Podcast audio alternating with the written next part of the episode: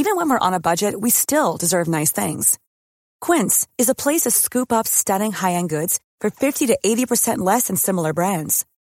They have buttery soft cashmere sweaters starting at $50, luxurious Italian leather bags, and so much more. Plus, Quince only works with factories that use safe, ethical, and responsible manufacturing. Get the high-end goods you'll love without the high price tag with Quince.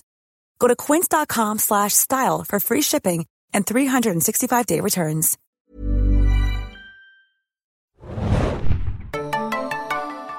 Hallo, wunderschönen guten Tag und herzlich willkommen, liebe Zuhörer und Zuhörerinnen, zu einer neuen Ausgabe des Junkies Podcast. Wir sprechen mal wieder über Game of Thrones, genauer über die vierte Episode der siebten Staffel von Game of Thrones, The Spoils of War. Mein Name ist Felix, ich bin der Moderator und an meiner Seite sind meine beiden geschätzten Kollegen. Zu meiner Linken Mario, hallo. Ich grüße euch. Und zu meiner rechten Rückkehrerin Hanna, frisch Hi. aus Pike, wenn ich das richtig verstanden Ja, habe. es Bist du wieder bei uns im, im Podcast-Studio angekommen? Es war sehr verregnet und windig und äh, sehr viel mehr, aber sehr schön. Und ich bin wieder da. Und vielen Dank an äh, euch und natürlich auch an Anne für die supergeile Vertretung. Das haben wir doch sehr gerne gemacht. Äh, the, the Band is back together, kann man äh, so sagen. Schauen wir mal, äh, was wir zur neuen Episode zu sagen haben, äh, die ja der Meinung vieler Leute nach ziemlich gut war. Also mein, was ich so mitgenommen habe aus der äh, Diskussion im Netz und meiner Review generell, äh, kam ähm, das Spoilers Wort ziemlich gut an. Bevor wir äh, wie immer in die Besprechung der Episode starten, mal wieder ein bisschen was organisatorisches, ein bisschen Feedback von euch, denn ihr wart wie immer fleißig und da möchten wir uns wie immer natürlich für bedanken und ein paar Beispiele nennen. Ich guck mal rüber zu Mario, du hast was dabei. Äh, genau, gestern hat mich Sebastian auf Twitter angeschrieben und mir eine Theorie unterbreitet, war, wozu ich euch mal fragen wollte. Bitte? Er meinte, dass Littlefinger jetzt auf Arias Liste wäre und sie ihn dann umbringt. Wir das aber erst später erfahren, wie ich das mit dem twistigen Face-Man-Gedöns äh, schon angedeutet, angedeutet hatte. ähm, ich glaube ja nicht, dass wir Littlefinger so einfach loswerden. Und Mhm. noch hat sie auch gar keinen Grund, außer Bran hätte ihm äh, Arya irgendwas erzählt. Aber Ich gebe gleich mal ab an Hannah, du warst ja lange, lange Zeit nicht dabei, du musst ja wahrscheinlich noch zu ein paar anderen Sachen vielleicht ganz kurz deine Two Cents abgeben, also schon im Englischen sagt. Wie geht's denn dir bei dieser Theorie, dass eventuell Littlefinger ja, von Arya demnächst umgebracht werden könnte? Ich glaube eher, dass Littlefinger noch so im Endgame noch ziemlich lang dabei ist. Deswegen, also wenn es passiert, dann würde ich eher so schätzen auf letzte, vorletzte Folge, also nächste Staffel. Ich habe mich komischerweise gefragt, jetzt auch bei der aktuellen Episode, ist denn überhaupt schon bekannt, wer den Anschlag auf Bran geplant hat? In der Serie nicht, nein. So. Die Bücher sind da ein bisschen, beschäftigen sich mehr mit dem Thema. Aber hatte nicht, hatte nicht die ähm, Schwester von Catelyn angedeutet, dass sie auch was damit zu tun hatte? Na, die Schwester von Catelyn, Lysa, hat ja äh, ihr gesagt, also Catelyn, dass äh, die Lannisters ihren Mann John Arryn vergiftet haben. Das hat ja nicht gestimmt. Lysa hat ja, Ja. ihren eigenen Mann vergiftet, das hat sie ja dann Littlefinger auch nochmal so gesagt, also Littlefinger war ja so der Initiator. Ähm, wer das Attentat auf Bran verübt hat, es wurde immer, ich glaube in der Serie davon ausgegangen, dass es halt die Lannisters sind. Ähm, aber es gibt keinen konkreten Beweis dafür oder es hat doch nie wieder wirklich jemand gesagt. In den Büchern ist es tatsächlich so, dass sich äh, zum Beispiel Tyrion und Jamie damit auseinandersetzen, wer das sein könnte und es gibt da so ein paar mehr doppeldeutige Andeutungen.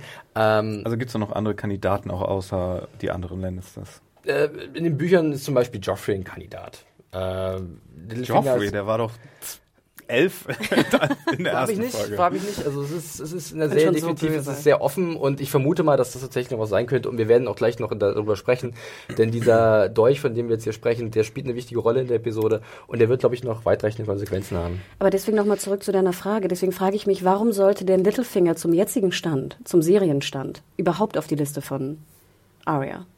Also ich habe die Diskussion auch mit Sebastian auf Twitter geführt und ich sage auch, dass ähm, er hat auch gesagt, Sebastian, dass halt über Littlefinger kommt man in höhere Kreise, wenn man sein Gesicht besitzt. Aber ich sage ganz ehrlich, ich glaube, Littlefinger hat zurzeit nicht mehr so einen großen Wert für Arya in dem Sinne, dass sie mit ihm nicht unbedingt an Cersei rankommt. Denn wenn sie an Cersei ran will, um sie umzubringen, kann sie auch jemand anders nehmen, zum Beispiel irgendeine Kammerzofe oder sowas. Mit den schönen Ja, Haaren. und, Übrigens habe ich sofort an ähm, eine Romulanerin gedacht, als ich sie sah. Stimmt. Die sieht auch so ein bisschen aus wie Tipole, ne? Deswegen. Tepol. Und da haben wir schon wieder Star Trek. Check beim Bingo. Oh, oh, oh Gott, Ja, da ja. fällt Danny um. Die- Die Leute über unsere Streaming haben es gesehen, hier werden schon riesige Wellen Ja. geschlagen. Äh, gutes Stichwort für ein Thema, was ich gerade noch gleich ansprechen Ich dachte, das wäre ein Saufspiel Ja. jetzt, oder? Und dann ich-? Ja, wir le- legen einfach Daenerys hin, ganz ehrlich, Dann- für eure Gesundheit. Damit wir nicht wieder zu lange machen, schnell noch zu der Mail, die ich die wir alle bekommen. Ja, also soweit zu Sebastian. Also ich glaube nicht daran, muss ich ehrlich sagen. Okay. Und ich denke auch, dass, dass Littlefinger anders stirbt, nicht ja, offscreen. ich glaube auch. Ähm, wir hatten dann auch noch eine E-Mail von einem gewissen Em bekommen, der uns mal gefragt hat, wer eigentlich überhaupt unsere Lieblingscharaktere Du sind. machst wieder einen ganz eigenen Podcast auf eigentlich mit dieser Frage. Ja, aber könnt ihr ja mal kurz sagen. Also für ihn sind es Sansa, Brienne, Yara und Melisandre, obwohl er immer ein Herz für äh, Marjorie haben wird. Also er mag die Ladies. Bloom Babes Forever. Hanna, bei dir? Ja, ich meine, ich bin ja so ein Kandidat, der immer sehr gern die Bösewichte mag. Also nicht, weil sie so Bruce böse Bolton. sind und ich so mag, genau. Also aber ich, ich finde sie einfach faszinierend anzuschauen. Und ich war ja wirklich auch schon seit, seit äh, Frühbeginn ein großer Freund von Cersei. Nicht, weil ich denke, der Charakter ist so toll oder sowas, einfach nur, weil ich ihn so interessant finde. Und ich liebe auch Lina Headey, wie sie spielt. Und ich, ich liebe weiterhin Cersei. Und wie gesagt, ja, ich mochte Bruce Bolton, aber der Stimme vor allem wegen. Aber wenn es jetzt, sag ich mal, um positive Empfindungen geht, was jetzt mein Lieblingscharakter ist, ähm, da würde ich, gut, das ist jetzt auch ein bisschen zwielichtiger Charakter.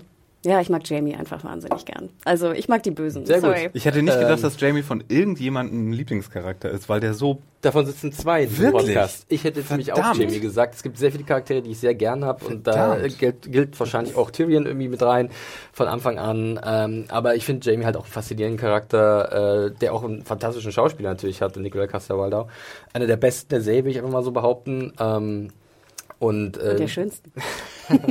äh, und Jamie hat einfach eine wahnsinnige Entwicklung hinter sich gebracht und ich fand das in alle Richtungen, als er dann das Ekel war am Anfang oder der gebrochene Ritter zwischendurch und ähm, ich finde tatsächlich aber, dass die, der Charakter in den Büchern noch so ein, mir ein Stückchen besser gefällt, weil da noch was anderes gemacht wird im späteren Verlauf mit ihm ähm, und ich bin sehr gespannt, wie es mit ihm weitergeht. Also ich habe auch ein Herz für Jamie, aber natürlich gibt es auch andere Charaktere. Brienne mag ich sehr gerne, Tormund, das sind diese, diese Lückenfüller so in den letzten Reihen, wo du sagst, doch, den mag ich gerne, den sehe ich gerne mal. Ja. So viel dazu ganz kurz, würde ich sagen. Ja, Hast du ähm, denn deinen Fave schon gesagt? Äh, nee, bei mir ist es aber Mann. definitiv auch äh, drei Charaktere, die in dieselbe Kerbe fallen. Olenna, Loras und Marjorie. Also eine Option, nee, aber es sind tatsächlich auch äh, Brienne, Yara und Ja. äh, Arya eigentlich auch immer noch, wobei Arya mittlerweile, den Begriff habe ich letztes Mal schon benutzt, aber nicht im äh, Bezug auf sie, diesen Mary Sue Charakter bekommt, dass Mhm. sie zu, zu cool und zu gut wird gerade und ähm, dadurch nicht mehr so ein Underdog ist und dann ist man bei mir nicht mehr so fave. ja. Aber ich finde, sie wird so übermächtig und auch gleichzeitig unsympathisch dargestellt, weil sie so kalt dargestellt wird. Gerade in dieser Folge fand ich das sehr. Wir kommen da ja noch drauf nachher. Eben Lass uns erstmal hier ja. durchgaloppieren vielleicht. Äh, Hanna, du hast noch ein bisschen was. Ach ja. ähm, ich würde jetzt erstmal kurz zu dir den Ball abgeben, äh, ansonsten habe ich auch noch ein paar Kleinigkeiten. Genau, ihr wart ja auch ganz, ganz fleißig. Ähm, unter anderem auch bei.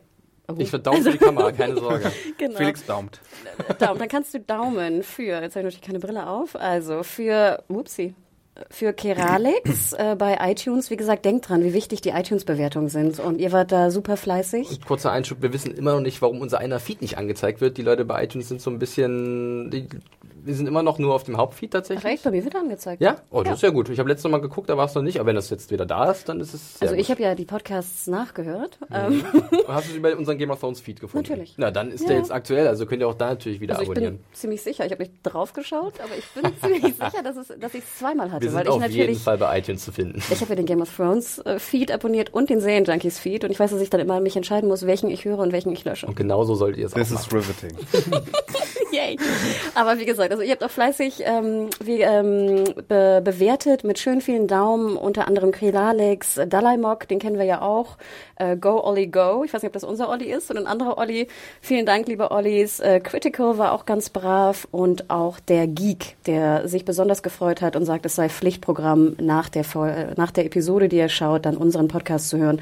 Also vielen lieben Dank dafür und denkt dran, es ist super wichtig, äh, einfach nur bewerten, lasst uns fünf Sterne da, gerne zwei, nicht so, aber ähm, kam auch wieder vor, der Witz, also zwei Sterne natürlich, Emma. Ja, äh, wunderbar. Ähm, danke für euer iTunes-Feedback. Das ist sehr wichtig für uns. Hanna hat's gesagt. Äh, noch ganz kurz von meiner Seite. Ich hatte ja auch erwähnt, dass wir so ein bisschen auch YouTube natürlich im Blick haben, was Kommentare angeht. Und ähm, da ist mir auch was ein bisschen als Auge gefallen oder aufgefallen, besser gesagt, letzte Episode. Zum Beispiel die Katja hatte unter unserem Video geschrieben, dass sie sich sehr freut über unseren Podcast, weil sie gerade im Auslandsjahr auf den Philippinen ist und sie kann es irgendwie darüber irgendwie mit erfahren und sich angucken. Und das ist super cool, dass wir halt so eine Reichweite haben, um das mal so zu behaupten.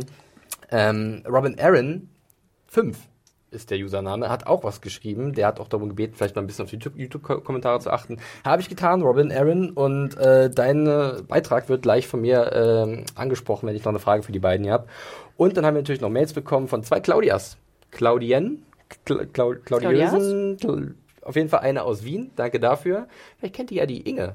Äh, Und vielleicht könnt ihr ja gemeinsam zu unserem Live-Event kommen am 29.08. in Berlin. Uh, Im Loop Club. Fahrgemeinschaft. Ja, Fahrgemeinschaft. 19.30 geht's los am 29.08. mit Spielen, Podcast, das volle Programm. Plagge die Plagge die Plagge. so sieht's aus, halt perfekt untergebracht. Äh, und natürlich die andere Claudia, die jetzt auch geschrieben hat. Äh, vielen Dank dafür, ist gelesen und vielleicht kriegen wir das irgendwie noch so eingearbeitet in die Besprechung der Episode, mit der es jetzt eigentlich auch langsam mal losgehen soll. Wir haben genug vorher palavert, aber Hanna hat noch Hast du, den, hast du den Fußfetischisten auch rausgesucht? Nee, äh, wir haben das gelesen und ähm, äh, schreiben vom Anwalt ist raus, würde ich sagen. Nein, ist okay. Ähm, Ich habe Socken an. äh, ich auch. Und sogar richtige Schuhe. Aber wir wollen dich natürlich hier nicht Ich war verprellen, letzte Woche extra barfuß. Aber müssen wir wieder so, müssen so, ein, so eine Routine einführen, Ja. dass wir immer durchwechseln. Naja. Okay, ich würde sagen, wir legen los. Vorher aber noch der Hinweis, dass wir dieses Jahr mal wieder einen wunderbaren Sponsor haben für unseren Podcast und das ist Amazon. Äh, bei Amazon könnt ihr die aktuellen Episoden der siebten Staffel von Game of Thrones immer dienstags sehen. Äh, wenn ihr also klug wart, wie viele andere und euch einen Season Pass geholt habt, dann könnt ihr halt jeden Dienstag wunderbar gleich Game of Thrones anschmeißen in feinster Qualität und über Amazon die Folge gucken. Macht das, wenn ihr es noch nicht getan habt, wo wir jetzt schon fast wieder durch sind. Ja, die Hälfte der Staffel ist um. Äh, das ging relativ fix. Noch drei Episoden. Ein bisschen traurig, Ein ne? bisschen. Naja. Wir werden es überstehen, denke ich zumindest. Und wir legen los mit unserer Besprechung von The Spoils of War. Geschrieben von David Benioff und D.B. Weiss und Regie führt ein Neuling, Matt Shackman, der mir vorher nicht viel gesagt hat. Shackman. Und der tatsächlich sich sehr verdient hat mit vielen Episoden zu It's Always Sunny in Philadelphia. Das macht Ich hatte aber den ein oder anderen äh, Battle of Bastards Flashback in der letzten Sequenz. Das stimmt, aber wo, wo kommt jetzt der, der, der, die Verbindung da zwischen Always Sunny in Philadelphia und Battle of Bastards? Einfach gar nicht. gar nicht. Er hat auch ganz viel zu Madman und so, ich glaube ein paar Madman-Episoden und ich sowas nur gemacht. einer, er hat auch Good Wife hat er was Ja, gemacht, genau, fand ich richtig. sehr schön. The Witches und noch so alte Klassiker. Aber ich fragte mich auch, wie kannst du so ein Newbie eigentlich für so eine Episode casten? Finde ich schon extrem geil. Und was für ein Vertrauen, finde ich. Und er hat ja auch gezeigt, dass er es kann. Also würde ich einfach mal so schon mal vorwegnehmen. Ich weiß, dass David Benioff und D.B. Weiss große Always, äh, It's Always Sunny in Philadelphia Fans sind. Äh, vielleicht ist dadurch so die Verbindung entstanden. Keine Ahnung. Ähm, naja, er hat es auf jeden Fall ziemlich gut gemacht. Wir beginnen mit dem Intro und da kann ich mal vorwegnehmen, da war eigentlich nichts. Nada. Aber eine wichtige Sache, weil das ist ein wiederkehrendes Thema in diesem Podcast, da kann ich auch nochmal, beziehungsweise in dieser Staffel, kann ich Hannah nochmal zu fragen. Ähm, auf Twitter und auch über YouTube gab es so ein paar Kommentare nochmal zu dem Ding, dass halt die See um die Wall herum langsam zufriert. Und äh, da hatte zum Beispiel auch der Robin Aaron, ich hatte ihn vorhin erwähnt, ähm, gefragt, ob wir denken, dass die Weiß Weißen Wanderer oder die White Walker halt wirklich das pure Böse sind und ähm, ob das nicht so ein bisschen zu schwarz und weiß ist, weil George R. R. Martin ja immer so eigentlich sich zum Ziel gesetzt hat, dass es mehr Grautöne gibt und nicht so einfach, die sind die Guten, das sind die Bösen. Und auf der anderen Seite hat er auf Twitter äh, Mark geschrieben, dass er schon in der ersten Episode einen Indiz gesehen hat, äh, dass halt wirklich die White Walker über die See gehen. Könnt ihr euch erinnern an diese Aufblende, als man so, so, eine, so ein Brachland sieht und dann so kalte Winde? Und wenn man sich so mit ein bisschen Vorstellungskraft sieht das aus wie ein gefrorenes Meer, wie so Wellen, die gefroren sind. So also könnte das eventuell schon das sein, wie sie halt drumherum laufen. Was denkt ihr davon? Also ich habe auch diese Diskussion mitbekommen, unter anderem auch einen schönen Gruß an Berlin Rams, der auch äh, via Instagram sagt, er sei der Erste gewesen, dem das aufgefallen sei. Wahrscheinlich. Ich musste Erster. ungefähr, ich musste ungefähr Slow-Mo machen, um das überhaupt zu schnallen, was gemeint ist mit welchen Seen. Und ihr meint sozusagen die oberen Seen, ne, am Rand. Richtig, links am Shadow Tower, also im Westen am Shadow Tower und im Osten an der Eastwatch. Ich fragte mich nur rein geschichtlich. Ich bin ja bei den geschichtlichen Punkten immer nicht so gut aufgestellt bei Game of Thrones. Ich dachte immer, dass die Wall doch auch für die Long Night, die erste Long Night, nach der ersten Long Night gebaut Ja. wurde. Und wenn das, wenn sie wissen, da ist eine Long Night, wo das Eis, also wo der See zufriert, wäre es doch Unsinn, dann eine Mauer zu bauen, wo sie drum rumlaufen können. Ja. Also Brand the Builder, ganz ehrlich, so dumm kann man doch gar nicht sein. Ja, Deswegen würde ich sagen, nein, das wird nicht passieren. Du denkst, die Mauer wird eingestürzt, also wird, wird zum Einschuss Ich denke, gebracht, es muss mit der Mauer zu tun haben, denn ganz ehrlich, wir können doch nicht diese, diese, es geht doch nicht um The Wall und die Mauer und nachher latschen sie auf dem See da vorbei. Wäre ein bisschen doof. Äh, Würde ich auch sagen, wäre so ein bisschen, ah, ist ja, ist ja doof gelöst. Ich möchte schon gerne, dass die Mauer irgendwie in sich zusammenstürzt, wäre auch wesentlich Ja. cooler. Oder diese ganzen Spiralen, die sie auch schon in der ersten Folge jenseits der Mauer gemacht haben, sind mit den anderen Spiralen irgendwie welche Portale Oh dann geht Gott. Stargate auf. Ja, Mario, alles Nicht? klar. Okay. Dann kommen die, wie heißen die gleich nochmal, die komischen mit ihren Symbolen auf, auf der Stirn. Ja, die Goa'uld kommen dann durch ihre Stargates und retten alle. Ja, Ich wahrscheinlich. Das wird sein. Ähm, ich glaube eher, dass es ein, einfach ein schönes Merkmal war, dass man, glaube ich, den, den Machern des Vorspanns, diese Firma ist mir leider auch entfallen, wie sie heißt, dass man einfach gesagt hat, jetzt macht mal ein bisschen mehr Eis da oben. Weißt Dass du, es Winter kälter is coming, aussieht, ja. lasst es kälter aussehen, haben sie ja gut, dann lassen wir den Ja. in die Serie zu. Aber wie heißt die klammern nächste sich Folge? daran. E-Sport. Just Ja, saying. wahrscheinlich wird da irgendwas mit E-Sport passieren. Davon Aber halt, die meinen doch nicht, die meinen doch den See vor allem bei der Westen, bei westlichen Seite, nicht beide, bei der. beide Seiten. Beide, sind Seiten. gefroren. Das ist äh, sowohl hier als auch da. Und der Shan- Shadow Tower oder der Schattenturm, wie er im Deutschen heißt, äh, wird eigentlich eine Serie komplett ignoriert. Ich glaube, der wurde mal erwähnt im Zusammenhang mit Corinne Halfhand. Ähm, war es die dritte Staffel oder so? Ich glaube, da wurde sie mal erwähnt. Aber kurze Frage, auch wenn das Eastwatch heißt, die Folge, ähm, das wäre ja schon auch ein bisschen blöd, wenn die dann einfach neben der Eastwatch vorbeilatschen, oder? Und dann laufen sie durch bis Dragonstone. Ja, wirklich. Also, ne, werden ganz sehen. ehrlich. Wir werden sehen. Aber wir sprechen noch früh genug über die nächste Episode. Oder sie, die wir, sind wie, wie dieser Superheld, hier Miss I, I, Mr. Iceman. Mist- der Der, Iceman? wo, wo er immer, wenn er X, meinst du langläuft. den X-Men Iceman? Meinst du Mr. Freeze? Meinst du Nein, den, Surfer? der mit äh, Firestar und Spider-Man mal abhängt. Silver Surfer? Nein, der Typ, der immer, wenn er dahin zeigt oder längs geht, dann wird er Eis und dann machen die das so. Captain Freeze. Captain Cold. Ach, weiß ich nicht. Egal. Ist auch egal. Das ist jetzt nicht unsere Expertise. Da müssten wir Adam anfunken. Der muss aber Preacher gucken und Review schreiben. Von daher, Ah. wir sprechen jetzt über die Episode des Spoils of War und beginnen mit unserer Besprechung in Highgarden. Beziehungsweise vor, Was davon übrig vor ist. Highgarden und was von diesem Schlösschen noch übrig ist. Ähm, ich habe sofort so ein bisschen tatsächlich an Hannah gedacht. Nicht nur, weil du jetzt wieder zurück bist, Ich sondern an weil ich dachte, gedacht. Ich hab an dich looten. gedacht. Wir looten den Mist aus diesem Schloss raus. Ich habe gedacht an Red Dead Redemption. Ach, na gut, da kommen wir Ja? später auch noch zu. Aber das die erste Einstellung war doch da oben. Du sahst diese, diese, was sind das, diese Berge, diese Cliffs. ich habe mich ein bisschen an Utah erinnert gefühlt, aber das sieht man ja später noch, oder was meinst du? War das nicht die erste Szene, wo man genau den Goldwagen sieht? Und Luton fand ich auch super, auch geil viel Gold, ne? Der war ja wirklich prall gefüllt. Aber du siehst doch, ist nicht die erste Einstellung, wo du diese, dieses Feld siehst, diese Steppe und dann auch diese, diese Berge? Oder ist das erst Nee, das ist erst, ähm, nachher? dann, wenn wir so. nochmal äh, reinspringen äh, zu Jamie und Bron dann. Okay, dann sorry. Ja, aber es hatte natürlich auch einen Western-Vibe, das können wir auch schon mal vorwegnehmen. Ähm, ja, die haben ordentlich Cash gemacht, offensichtlich, äh, haben jetzt so eine Art äh, Transport organisiert. Äh, wir müssen ein bisschen mit unseren englischen Begriffen aufpassen, denn äh, auf YouTube gab es auch einen Kommentar, dass es nicht so schlimm ist, aber vielleicht für andere Zuhörer etwas anstrengend wird, wenn wir die ganze Zeit von Backstabbing und Looting und Nonsens. mit unserem Ding um uns Loot Train. werfen. Der, der Loot Train, genau. Nee, und finde Looten, was ist denn Looten auf Deutsch? Plündern. Plündern, Ja, aber es gibt erbeuten. doch nicht Plündern im, im, das sagst du ja nicht. Wer sagt Ach denn so, Hört sich Plündern? so schön an. Auf jeden Fall wurde ordentlich geplündert und ähm, dieser Transport äh, erstreckt sich jetzt genau äh, bis in Richtung King's Landing und ähm, Bonn lässt sich erstmal ausbezahlen. Ja. Ne? Das, Da hatte ich äh, noch mal eine Frage, weil ich ja. das nicht mehr ganz auf dem Schirm hatte. Bitte. Er meinte ja so, du schuldest mir noch was und ich will ein Schloss haben. Ich erinnere mich jetzt nun so weit, dass er ihn trainiert hat, nachdem er seine Hand verloren hatte. Hat er ihn davor irgendwie mal gerettet oder sowas? Ja, oder? zum Beispiel in, äh, in Dorn. Da war ja, wäre ja Aber ohne da- aufgeschmissen aber er hat ja, aber er hat ja davor schon irgendwie Sachen versprochen bekommen und da irgendwie war dann auf einmal so ein Law. Hat dir nicht gereicht, dass seine, seine Forderung oder was, was er bisher getan hat für Jamie? Oder meintest du, dass es Nee, das nicht ich- aufwiegt? Oder?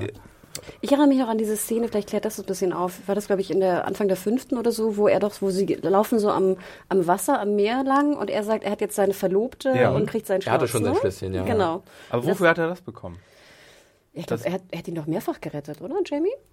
Hatte er irgendwas damit zu tun, als Jamie gecaptured war und gefangen war von entführt wurde, gefangen genommen wurde. und dann seine Hand verloren hat? Ist er da irgendwie durch ihn rausgekommen? Weil daran erinnere ich mich nicht mehr.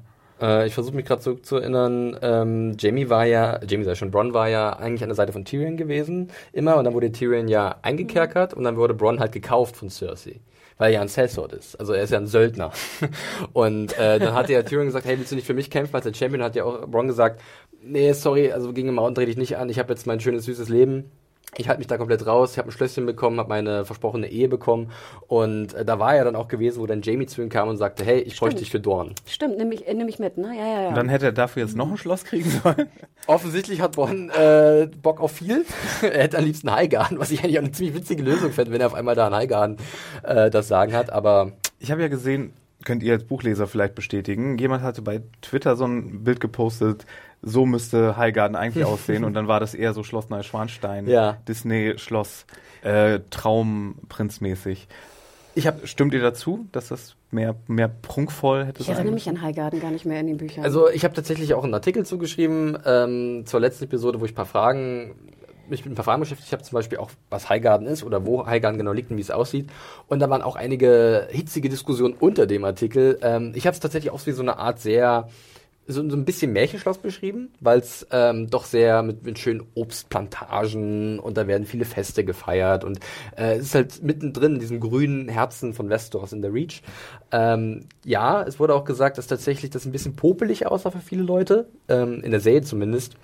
Dass es in den Büchern größer beschrieben wird. Aber ganz ehrlich, selbst in den Büchern äh, ist Highgarden halt auch so eine, so eine Randnotiz. Wir sind, glaube ich, ab und zu mal da, wird so ein bisschen beschrieben, ähm, über Marjorie, glaube ich. Ähm, und da kommt dieser Prunk schon ein bisschen rüber und auch dieses, diese Art, wie das Schloss aussieht.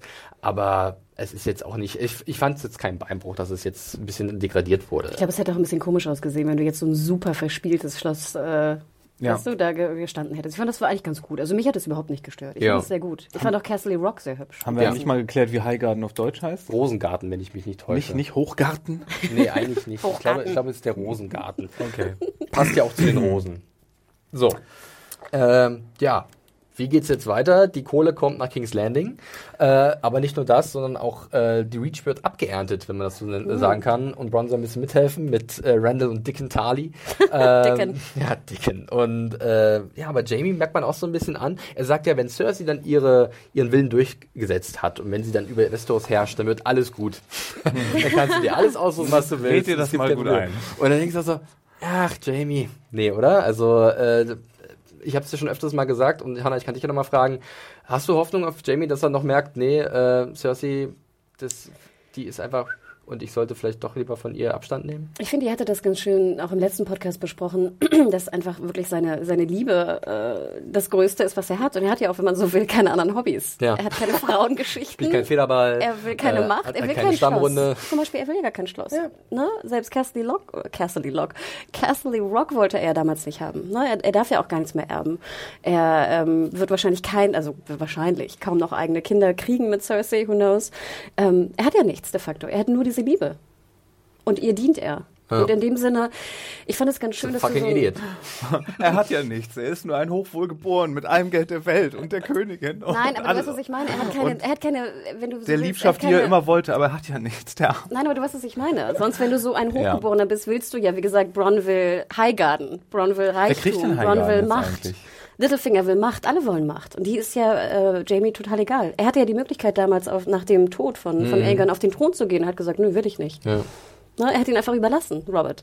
eben. Also Deswegen er lebt nur noch für genau. Cersei. Nur mal Probe gesessen. Und dann, finde ich, macht es schon Sinn, dass er jetzt auch ihrem Kurs, ihrem Willen irgendwie folgt. Okay, also bevor ihr euch irgendwie die Zunge bricht oder irgendwelche Muskeln reißt in euren Mündern, die von ihr nicht wussten, dass sie existieren, sprecht einfach so die Sachen aus, wie ihr wollt. Weil im Endeffekt, ich meine, er weiß ja, glaube ich, auch, dass es jetzt auch kein Zurück mehr gibt. Was soll denn passieren? Wenn Ja. er jetzt Cersei davon überzeugen kann, die Macht irgendwie abzugeben, sie wird ja kaum überleben. Tja. Wird ja nicht irgendwie, Wir suchen uns ein kleines, nettes Haus. genau, genau. Irgendwo an der Küste. Ja. ja. Und ich finde, es macht schon Sinn, dass er jetzt einfach diesem Ziel jetzt einfach folgt. Er folgt seiner Königin, seinem Herzen und tut alles, was sie sagt. Der Königin seines Herzens. Genau. Ja, äh, mal abwarten, in welche Richtung es geht. Äh, wir werden gleich nochmal zurückspringen zu den beiden Herren. Ich hatte dich nicht, nicht nochmal befragt, Mario, weil du hast ja letztens schon was dazu gesagt. Ich würde sagen, ja. wir ähm, gehen mal fix nach King's Landing. Da, ähm, wo halt der Transport im Endeffekt hinführen soll. Und äh, hey, der Königshaushalt ist schuldefrei. Wupp, Ja, sobald der Transporter ankommt. Sobald der Transporter ankommt. Ich dachte, Aber, er ist angekommen, aber noch nicht wieder zurückgefahren, oder? Nach Bravos. also Randall Tardy sagt zwischendurch, dass das Gold in King's Landing angekommen ist. Was? Echt? Ja, das Ja, es haben wird- viele wird verpasst. Oh, ich dachte, das ich dachte, die Goldladung wäre jetzt hier Nein, Nein, nein, mitgeschmolzen nein, nein, worden. Das ist das Ding. Er, sagt, Ah. er reitet zu ihm hin und sagt, na, das Gold ist alles Das angekommen. ist aber die ganzen Naturalien, also irgendwelche äh, Ressourcen oder so, die sind halt dann kaputt gegangen. Aber da kommen wir später zu. Äh, ja, äh, Mark Geddes mal wieder. Äh, mich hat's gefreut. Ich mag ihn eigentlich ganz gerne. Aber ich habe in der Szene auch ein bisschen was auszusetzen, denn für mich war das so eine Art ähm, Expositions... So ein Haufen an Informationen, die vielleicht nicht unwichtig sind, wo ich aber dachte, ja, ich konnte mir das alles jetzt denken. Also äh, war für mich jetzt nicht so weltbewegend die Szene und äh, hat dadurch auch so ein bisschen den Eindruck gehabt, dass es im Endeffekt äh, am Ende der Episode, wenn alles zusammengezählt wird, leicht vergessen würde. Wie ging es euch da bei diesem äh, Gespräch zwischen Cersei und äh, Tycho Nestoris? Ich fand's gut, dass nochmal gesagt wurde, dass die Bank auch durchaus äh, Es gibt ein paar Details, die unter, äh, unterstützend ist, wenn sie meinen, das ist ein, wie hat er das gemeint, ein, Ein Unternehmen, das sich Profitable lohnt. Venture oder Sowas, sowas, ja. genau. Und das, das ist ja schon, das spricht ja schon auch Bände. Und Die das fand ich. Bankiers, ne? und, und außerdem finde ich diese Argumentationsreihe, die du da gerade ansprichst, ein bisschen gefährlich. Was heißt gefährlich, aber so ein bisschen nervig, weil das ist auch das Hauptargument von den Leuten, die die äh, Missandei Grey Worm Liebesszene nicht gut fanden. Und ich finde, es muss hier nicht alles die Plot effizient sein. Man muss auch mal hin und wieder Zeit haben für so für so kleine Exkursionen. Und da nehme ich doch noch eine Szene mit dem Mark Gettis da, Gut. aber mit Handkuss und Die hatte ich auch, schon letzte und auch um zu zeigen, dass Cersei überhaupt eigentlich gar keinen gar keinen Bock auf ihn hat, weil hier kommt ja wirklich raus, dass sie für so diesen ganzen Bürokratenkram eigentlich überhaupt nichts übrig hat und sie lieber hätte, dass er ihr aus Leidenschaft und Liebe folgte. Wirklich? Ach, echt? Das hatte ich so den Eindruck.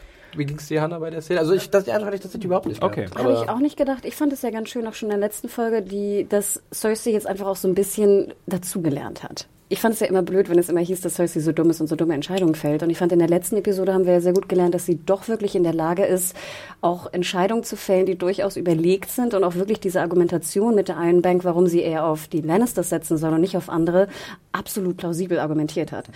Und jetzt fand ich es einfach ganz schön, nochmal so ein bisschen Fanservice, gebe ich dir fast recht mit Gettys. Für mich hat die, die Szene auch funktioniert durch die Informationen, die wir irgendwie haben mussten und die ich interessant fand. Und ich fand, die Szene an sich war auch nicht sonderlich lang.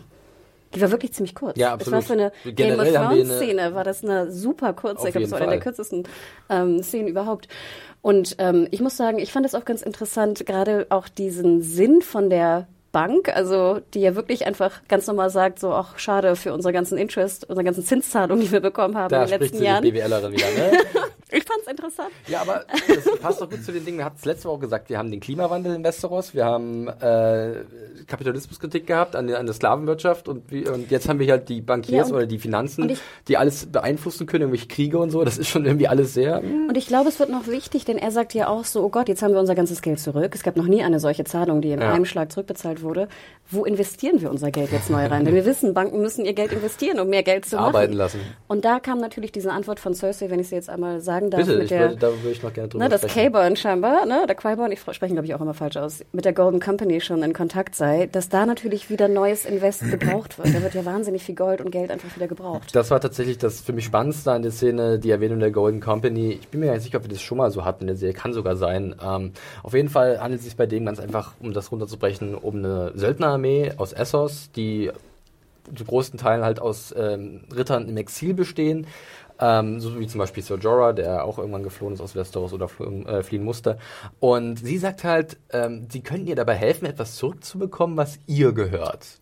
Und habe ich also gesagt, was könnte das denn sein? Ich habe sofort irgendwie an Tyrion gedacht, wobei er nicht, ihr nicht gehört, aber sie hat nach wie vor, glaube ich, das Bedürfnis, Tyrion umzubringen, ähm, weil sie halt ihn immer noch also zum einen, er ist schuld an dem Tod von Tywin, von ihrem Vater. Ähm, sie hat ihn, glaube ich, immer noch auf der Rechnung wegen Joffrey, weil er denkt, dass er mit äh, Sansa äh, zusammengearbeitet hat an der Ermordung. Und vielleicht hat sie dann die Absicht mit der Golden Company, da vielleicht jemand anzuheuern, der ihr dieses, diesen Wunsch erfüllen kann oder ein weiteres Geschenk machen kann. Ich weiß nicht. An was habt ihr gedacht? Habt ihr irgendwie das ein bisschen, ein bisschen drauf geachtet oder war das eher so zu sehr im Nebensatz, dass es wirklich spannend sei? Ich wollte mir noch Gedanken dazu machen, hab's dann aber nicht getan. Ich, dachte, ich glaube, zum einen ein. zu deiner ersten Frage, ich glaube, die Golden Company wurde erwähnt, als wir da mit äh, Dario Nares unterwegs waren. Ich glaube, da hat er auf jeden Fall von der Golden Company auch Das schon kann mal sein. Da ging es ja um ganz viele Söldnertruppen, die sich irgendwie eventuell Daenerys anschließen würden. Und da war, glaube ich, die Golden Company nicht dabei. Was gibt's denn noch für Theorien, was das sein könnte? Genau, und ich glaube, das war jetzt der zweite Punkt. Ich glaube eigentlich eher, dass es Bezug nahm auf ihre, auf den ersten Teil, den sie sprach mit, äh, mit dem äh, Bankdude, dass sie ja Westeros haben will und dass sie die Kontrolle haben will über Westeros. Mhm. Also einfach nur, Control. einfach nur das, ja. Und somit dachte ich, eigentlich, wenn sie sagt, ja, ähm, die Golden Company kann mir helfen, was zurückzugewinnen, dachte ich so, ja, Westeros komplett. Ja. Also die Kontrolle komplett über Westeros. Absolut, Ich habe gar nicht weitergedacht und gar keinen tieferen Sinn darin gesehen. In letzter Zeit finde ich so viele Aussagen immer so ambivalent bei vielen Charakteren, dass ich immer denke, das könnte natürlich zum einen das Offensichtliche sein. Ich brauche einfach mehr Soldaten, mehr Ja. Truppen, logisch. Es könnte natürlich aber auch irgendein besonderer, minimaler Wunsch sein, weil wir wissen ja, Cersei ist ja wahnsinnig perfide, was auch ihre persönlichen Ziele angeht. Das könnte auch der Norden sein. extrem generell. nachträglich. Also ich denke sozusagen komplett Westeros. Ne? Okay. Mit dem Norden, mit Dorn, mit allem. Ich will komplett die Kontrolle über Westeros, über den Kontinent, sagt sie, glaube ich. Ne? Bin mal gespannt, ob das überhaupt dann noch so weit kommt, dass wir die Golden Company irgendwann mal noch zu Gesicht bekommen und Charaktere davon. Ähm, und ob, ja, das, ist, das kann ich sogar gar nicht richtig einschätzen, weiß ich nicht. Die Golden Company war die mit dem Vertrag, ne? den sie niemals brechen. Sie brechen, sie, sie rühmen sich damit, dass sie halt noch nie einen Vertrag gebrochen haben. Ein Vertrag ist ein Vertrag ist ein Vertrag. Genau. äh, ja, ähm, das ist aber eigentlich auch schon alles gewesen zu der Szene. Außer Hannah, du hast noch was, du zeigst du Und auf. ich glaube, auch in den, in den Review-Kommentaren war ja auch, ähm, es gibt ja noch einen größeren Buchstrang mit der Golden Company. Ne? Und glaubst du, Felix, ohne zu spoilen, dass wir den noch sehen werden oder Nein. nicht? Nein. Ich glaube nicht. Ich denke, das ist zu viel, das reicht nicht die Zeit, um das irgendwie, äh, das noch richtig auszuschmücken, weil das wäre dann sehr Buchfanservice wie, wie, äh, mäßig wieder, hätte ich den Eindruck. Also, äh, Mario guckt so ein bisschen, ist auch egal, Nee, ich musste nur dran denken, es gab ja jetzt auch schon so Szenen, die sich aufs Buch bezogen haben, ohne es wirklich zu tun, wie zum Beispiel, was du erzählt hattest mit der, mit dem Gräbergraben vom Hound. der, der, genau, der Totengräber-Hound, ja. ja, vielleicht gibt's dann sowas nochmal. Wer weiß, vielleicht so ein bisschen Kombination oder so. Ähm, man muss wissen, in den Büchern werden tatsächlich diese Leute von der Golden Company auch sehr, sind sehr extravagant, also sind sehr spezielle Charaktere, haben coole Outfits, sind sehr, also eigentlich lohnt es sich schon fast Die komplett Avengers. viel Zeit mit denen zu verbringen, um jeden einzelnen kennenzulernen, äh, weil die sind irgendwie alle sehr speziell und besonders, haben auch eine besondere Geschichte. Aber das würde hier den Rahmen sprengen. Ich würde sagen, wir lassen King's Landing hinter uns, das haben wir schon erledigt. Und jetzt springen wir eigentlich schon zum einen, zu einem der beiden großen Handlungsorte, so würde ich sagen, in dieser Episode, und zwar äh, Winterfell. Wir frühstücken komplett Winterfell ab. Äh, und ähm, da geht's los mit einer Szene zwischen Littlefinger und Bran. Und Littlefinger hat ein Geschenk für Bran, und zwar den sogenannten Catspore Dagger, der Dolch, mit dem Bran erm- ermordet wer- werden sollte in der ersten Staffel, nachdem er sein Sturz aus dem Fenster nicht tödlich verlief. Und ich habe mich einfach so gefragt, warum schenkst du ihm jetzt diesen Dolch? Habt ihr überhaupt so weit gedacht, wa- warum äh, gibst du ihm jetzt dieses Geschenk? Das war meine erste Frage. Da ist eine Wanze drin. Also erstmal fand, ich sah der Dolph irgendwie scheiße aus. Der sah so leicht aus und so super, so nach so einem China-Dolch. So ein Weißt du, so für- Spielzeug. ne? Genau, so, für zwei Euro. einer auf einer. Cosplay-Convention unterwegs, Genau. hat dir dann die Oh. Dolch in die Hand gedrückt.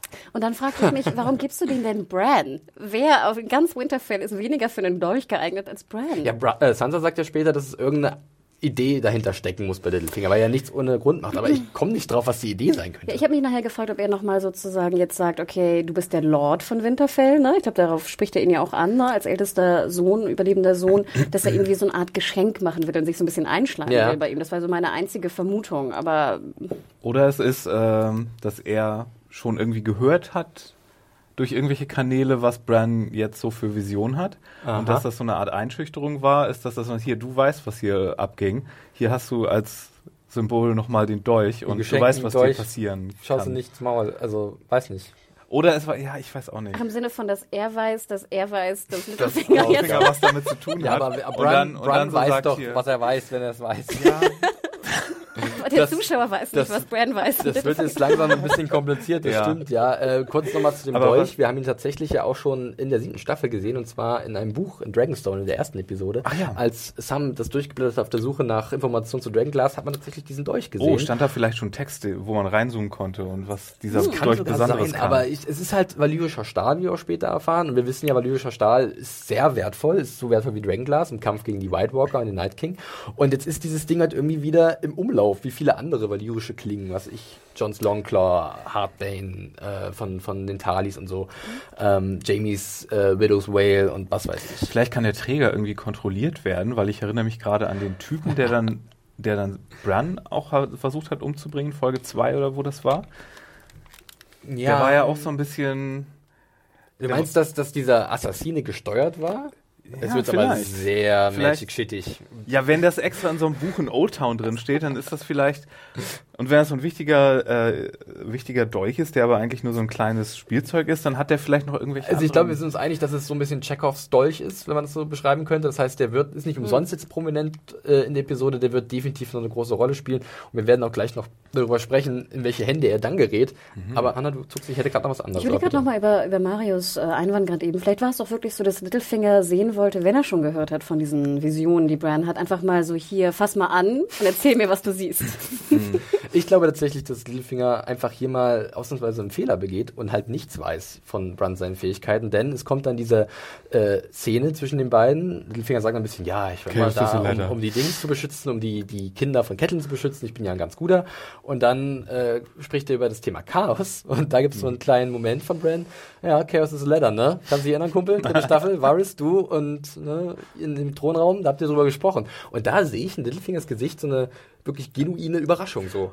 Und da gibt's, Äh, da gibt's jetzt was? zwei Momente in dieser Szene. Und ich glaube, das wird ganz, ganz böse noch enden, weil wir gleich zwei von dieser, zwei Arten dieser Szene hatten. Und zwar zwei Szenen, wo er merkt, wie gefährlich die Stark-Kinder ihm werden können. Ja. Nämlich zum einen Oh ja, sehr gut. Arya mit ihren Skills, die, wo er dann ja auch prominent oben da beisteht. Und Mhm, In der dann, Loge. Ja, und, und einmal Bran. Und ich glaube, er, vielleicht wird er jetzt feststellen, okay, was ich hier versuche mit dem Beeinflussen und hier dem Norden irgendwas zu reißen, das ist einfach zu gefährlich bei dem, was die Star Kids drauf haben. Und vielleicht, äh, ja, Andererseits haben wir ja in der letzten Folge auch diese, diesen schönen Dialog gehört zwischen ihm und Sansa, dass du halt immer vorbereitet sein musst auf alles. Und ich finde, das ist ja auch, ich gebe dir absolut recht, ne, dass er jetzt sozusagen die Fähigkeiten besser kennenlernt und aber natürlich schon seine nächsten Littlefinger-Moves macht im Sinne von, ich weiß Bescheid. Du Ja. kannst irgendwie Visionen sehen, Arya kann gut kämpfen, Sansa will irgendwie Herrscherin sein, aber vielleicht schafft es nicht so ganz.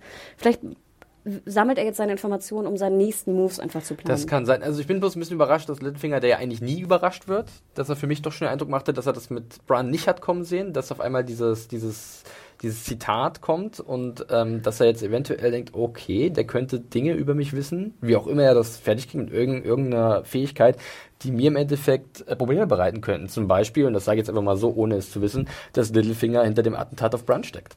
Und wenn Bran das öffentlich macht, weil er es weiß, da er ja alles jetzt sieht und alles, was in der Vergangenheit passiert ist, Gegenwart, Zukunft, was weiß ich, ähm, dass Littlefinger dann auf einmal seine Fälle äh, wegschwimmen sieht und boom, äh, Ja, aber es ist ja besser, Salat. dass er es weiß, als dass er es nicht weiß. weißt du, was ich meine? dass Littlefinger jetzt weiß, Ja, das ist ja dass besser. Bran es weiß. Nee, es ist besser, dass Littlefinger es weiß, dass Bran diese Fähigkeit hat. Ja, das stimmt. Ne, deswegen. Dann Deswegen kann er muss seine er jetzt, jetzt muss er gucken. Genau. Aber ich meine, für den Moment war er halt komplett überrascht, war mein, war, ja, war aber, mein dann, Punkt. aber dann würde es ja Sinn machen, dass er vielleicht versucht hat, Informationen zu bekommen und war einfach überrascht über diese, über die, die Krassheit der Informationen. vielleicht hat er auch, auch wirklich nur antesten wollen, im Sinne von, okay, dann gucken, gebe ich ihm das ist dieses- wirklich was. Ja, und dann- hier hat er jetzt seine Bestätigung. Weil dafür hätte er den noch Dolch nicht gebraucht, hätte er einfach Chaos sagen müssen und dann hätte Brian gesagt, ja, ja, Chaos, da war was. Ah. Das war das Trigger, das war das Triggerwort, würde ich mal behaupten, ja. Ja. Leiter, Leiter. Was Ja, fällt Ihnen ein zum es Begriff? Bild eine Reizwortgeschichte. Aber kurz noch, ne, das war, was ich sehr schön fand. Mich hat die Szene, hat die, hat die Szene nachher sehr gut gefallen mit dem Chaos is a Ladder, weil ich muss gestehen, diese Wiederholung von Worten, die andere Leute gesagt haben, wie es auch Melisandre gemacht hat, äh, mit Jon Snow und äh, You Know Nothing, Jon Snow, finde ich super geil. Also die wirken bei mir extrem. Ich krieg dann wirklich Gänsehaut innerhalb von einer Sekunde und, ähm, Kommt tatsächlich sehr oft jetzt in der siebten Staffel, diese, diese offensichtlichen Callbacks, um es mal so zu nennen. Und Wir haben ja auch einen reichen Fundus an Sachen, die Leute jetzt internalisiert haben Genau. die ein, man einfach dann mal wieder rausholen kann. So dann können sich die Leute selbst auf die Schulter klopfen. Ah, das kenne ich. ähm, haben wir aber hat eigentlich es schon nicht mal. funktioniert mit dir? Doch, total. Ich fand's, so. ich fand's gut. Ich mag auch den, die Art, also ich mag auch Bran, ehrlich gesagt. Nervt ja viele. Und das ist so. Ist schon viral gegangen, ne? Als so zugedröhnter Teenager, So. wo du die, wie, was, ich glaube, die Tweets von Jane Smith kannst du drunter packen und es passt jedes Mal. Stimmt, ja. Weil der Typ komplett verstrahlt aussieht und nichts mehr spürt. Aber du magst ihn, Mario. ich ich, ich finde Bran total cool. Und jetzt, jetzt, hat, jetzt hat Master so und so ihm auch Volkan, noch, ja. noch, noch eben mal den Rollstuhl erfunden. Ja, das stimmt, sehr praktisch. Aber ich muss auch sagen, Bran, mit dieser Fähigkeit, so mächtig das ist, er bricht mir auch ein bisschen das Herz, wenn ich dann Mira sehe. Ja, ja, und Die halt wirklich so viel für ihn getan hat. Ihr Bruder ist gestorben, Jojen, Hodor ist gestorben, Summer ist gestorben. Und sie war an seiner Seite und hat ihn halt wirklich tausende Kilometer durch die Schneewüste geschleppt. Und jetzt gibt's halt ein einfaches Dankeschön und keine emotionale Reaktion. Aber offensichtlich, Bran ist nicht mehr Bran. Aber ich fand's trotzdem hart. Ja, wo ich mich aber auch frage, ganz ehrlich, wenn er alles sieht, dann müsste er doch eigentlich auch ihre gekränkte, so, Ich glaube, er ihre, kann sich nicht mehr äußern. Ich glaube, er ist einfach kaputt. ich weiß nicht, also ich gehöre auch zu den Leuten, die eher genervt sind von Bran. Ich hoffe nicht, dass er jetzt noch drei Folgen lang nur einfach sagt, so, I see everything und I'm Bran und I'm the Three-Eyed Raven. Sorry, ich bin nicht mehr Bran, Bran ist tot. Weil ich finde jetzt in den letzten beiden Folgen hat er ja immer nur dasselbe gesagt. Plus Chaos is a ladder. Also wie gesagt, wenn da mehr Entwicklung kommt und wir noch irgendwie ein bisschen mehr erfahren, Ja was klar, ist er wird noch passiert. super wichtig. Ich denke auch. Er Das ist ja klar, noch, aber ich habe äh, das Gefühl, dass das erst in der nächsten Staffel passieren wird und er jetzt erstmal da in seinem Rollstuhl sitzt und irgendwie das gleiche, die gleichen drei Worte faselt wie vorher. Soll er mal. Haben wir eigentlich geklärt, inwiefern er auch die Zukunft sieht? wie, was willst du klären? Ob, ob er es tut oder nicht? Ja. Oder inwiefern, Ähm. weil der, der alte Three-Eyed Raven hat ja schon irgendwie gewisserweise, weil er hat ihm ja prophezeit, er wird fliegen und so und das. Ne, wir können ja davon ausgehen, dass dieser Traum zum Beispiel von dem Drachenschatten über King's Landing Ah, kein ja, Traum war, okay. sondern vielleicht eine Vision. Ja, ähm, stimmt. Ich meine, damit spielen sie jetzt in letzter Zeit auch so ein bisschen, wann greift Daenerys endlich King's Landing an? Sie hält sich noch zurück Mhm. und macht andere Sachen.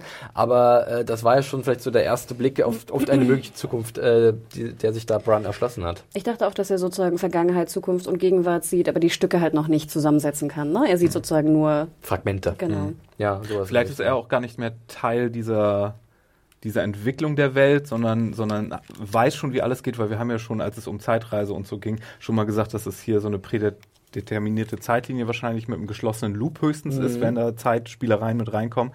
Und Wir erinnern uns an The Door. Genau. Und dann, dann, dann könnte es ja sein, dass er weiß oder so ein Gefühl dafür hat, wie sich alles abspielen muss und dass er kein Player mehr in dem Spiel ist, sondern Irgendeine Entität, die darüber genau und vielleicht steht. Noch einen gewissen Part da drin spielt, aber jetzt bei gewissen Sachen nicht einschreitet, wie zum Beispiel, dass er dann Leute irgendwie versucht zu trösten oder Leuten irgendwas zu erzählen. Ja, wir können uns ja auch einfach den alten Three-Eyed äh, Three-Eyed Raven angucken, der ja auch einfach seinen, den, den Angriff vom äh, Night King hat geschehen lassen, hat sie nicht gewehrt, der war ja auch nur noch ein Instrument für die Geschichte und für die Leute. Äh, kurz zu Mira nochmal, glaubt ihr, dass wir sie irgendwie da auch mal wiedersehen, weil sie haut jetzt ab, sie geht zurück äh, zu ihrem Crannock, Crannock Man, zu ihrem Vater äh, in äh, der Neck, ja, äh, Hatten wir schon mal einen Charakter, der einfach gesagt hat, ich bin dann mal weg, tschüss. Hm, ich überlege gerade. Also mit Und Darian Harris wurde es so ein bisschen gemacht, der hat sich selber gesagt, Ja, aber er wurde halt stimmt. Ja, zurückgelassen. stimmt, genau. komplett. Ähm, aber ansonsten. Ich meine, im Endeffekt war ja Mira auch relativ unwichtig. Sie hat ihn rumgeschleppt, Oh. aber mehr Rolle hatte sie doch gar nicht. Aber sie ist wird der geheime Zwilling von Jon Snow. Kennt ihr diese Theorie eigentlich Nee, schon? die kenne ich nicht. Ja, es gibt verrückte Sachen da draußen. Nur weil Menschen lockige schwarze Haare haben, heißt es nicht, dass sie verwandt sind. Nee, ich glaube nicht, dass, also ich, ich würde vermuten, dass wir sie nicht wiedersehen. Ja, ich könnte mir auch vorstellen, dass es das war für Eddie Kendrick, äh, die übrigens sehr charmant ist. Die habe ich mal auf der Berlin Comic Con interviewen dürfen. Und ähm, die waren nicht klein, ich glaube so 1,20 oder so. nee, nicht ganz. Die sieht doch aber klein aus, aber sie, ist, sie, ist, sie, ist, sie eine sehr liebe und. Na, aber ist der äh, Typ, der ihren Bruder gespielt hat, so groß, ne? Den äh, habe ich letztens in so einem Thomas Brody Interview, Sangster, ne? in einem Interview neben, ähm, neben Shay sehen, äh, sitzen sehen und ist richtig groß. Die ist aber klein. Die hatte ich ja schon mal im Okay, Interview. sehr gut. Hört uns zu, wenn wir stundenlang über die Körpergrößen von Darstellern und Darstellerinnen der Medienwelt sprechen. Ähm, wie groß ist eigentlich Arnold Schwarzenegger? Hm, wer weiß. Äh, ja, so viel zu dieser äh, Szene mit äh, Mira dann auch. Äh, wir. Sie wird man zuletzt sehen bei der großen Schlacht gegen die White Walker. Da wird sie dann irgendwo einfach Sie sagt ja auch, sie muss zurück, wenn es Genau. dann soweit ist, dann will ich an, an seiner Seite bin. oder Dann an der wirst du Seite sie meiner wahrscheinlich nochmal sehen. Ja. So Hoffe ich. ein Sie, hat, sie ist eine von drei Leuten, die einen äh, White Walker umgebracht haben, neben Sam und John. Ja. Äh, Von daher, wie war das? Der Drache hat drei Köpfe. Haben wir da vielleicht unsere drei Drachenreiter? naja, ich glaube eher nicht. äh, wir bleiben weiter in Winterfell und äh, sehen jetzt tatsächlich das, wo viele vielleicht gedacht haben, hä, ich dachte, die geht nach King's Landing zurück. Das war so komisch. Nein, Arya ist jetzt auf einmal in Winterfell und wir haben ein wunderschönes Musikstück wieder.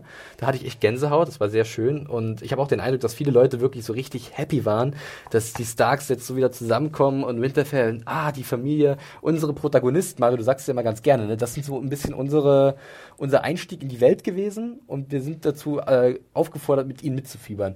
Äh, hat das bei euch irgendwas ausgelöst, diese Totale von Winterfell und die Musik dazu? Irgendwas Emotionales? Also mein erster Gedanke war, das Pferd sah so braun aus. Ich Natürlich, das ein was weißes bei Pferd. Mario, was? Also ich muss sagen, insgesamt hatte ich hier zum ersten Mal seit Staffel 1 wieder ein gemütliches Winterfell-Gefühl. Das, Ah ja. aller, das allererste Mal.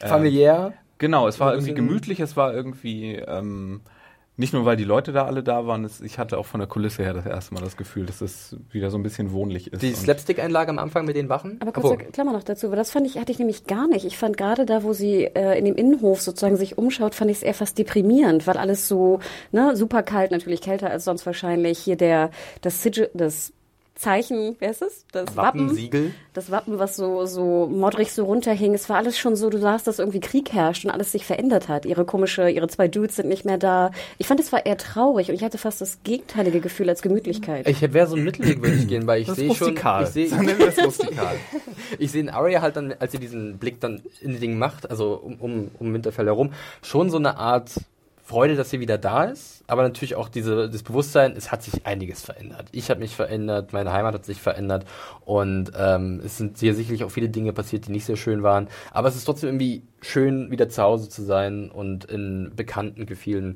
Ähm, die Sache mit den Wachen, dieser Slapstick... Hatten wir schon mal, oder? In King's Landing oder so. Staffel, gab's doch, glaube ich, schon mal...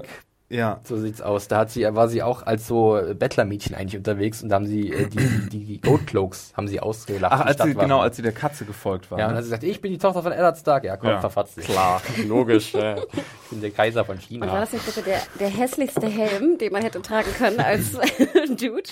Waren das nicht noch so Bolton-Helme? Nee, der, der linke hatte so ein, ich weiß nicht, ob es ein Bolton-Helm war, aber hatte so einen ganz hässlichen eierförmigen Helm und der rechte ja. hatte so eine, so eine, so eine Schlumpfmütze, das stimmt. Ja. Wobei ich aber noch dachte, Gott sei Dank hat er irgendwas auf dem Kopf, wenn es schneit. Aber, ganz aber ist da Leder ja. drum? Es war Leder. Es war Leder, okay. ja. Dann ist ja gut. Sehr gut. Ja, äh, ich habe übrigens gelesen, das hat Brian Cockman, einer der Executive Producer, geschrieben, oder auch auf Twitter war es, glaube ich, ähm, dass sie tatsächlich diese Szene gedreht haben an dem Tag, an dem bekannt war, dass Donald Trump gewählt wurde zum Präsidenten. Und das war für sie so ein bisschen Erleichterung, weil es war ein bisschen witzig, es war ein bisschen aufgelockert und so konnten sie ganz gut den Tag starten. Ja, war ein bisschen, bisschen amüsant, war okay, war so ein bisschen dick und doof. Äh, und, aber Arya hört ja eh nicht auf die, mal ab. Und Sansa weiß aber ganz genau, wo ihre kleine Schwester ist. Und dann sehen sie sich wieder in den Krypten. Und es ist irgendwie, ich fand den Moment erstmal so ein bisschen komisch, weil der war so, erstmal so unemotional für mein Empfinden. Ne? Ja. Also ich habe mich sofort natürlich so gedacht, John und Sansa, das war, als die sich wiedergesehen haben. Klar, es waren andere Umstände. Sansa wurde, ist gerade so aus ihrer Pein von, von Ramsey entkommen. Und John äh, trifft endlich auch wieder jemand wieder aus seiner Familie. Da war richtig Feuer in diesem, diesem Wiedersehen. Und hier war das so ein bisschen distanziert mhm. erstmal. Wie habt ihr erstmal diese ersten Sekunden zwischen Arya und Sansa wahrgenommen? Hanna, fang gerne an. Ähm, ja, ich fand es auch sehr viel unterkühlter, obwohl ich mich auch sehr gefreut hatte. Also wie euch, nicht falsch verstehen bitte. Ich habe mich schon sehr gefreut, dass Arya zurück nach, nach Winterfell kommt. Ähm, und ich habe dann überlegt, ich habe die äh, erste Staffel nicht nochmal rewatcht oder so, aber ich meine mich ja auch zu erinnern natürlich, dass die auch eher ein schwierigeres Verhältnis, sage ich mal, hatten, schon als Kinder und relativ wenig auch miteinander zu tun hatten. Also Arya und John waren ja irgendwie super close.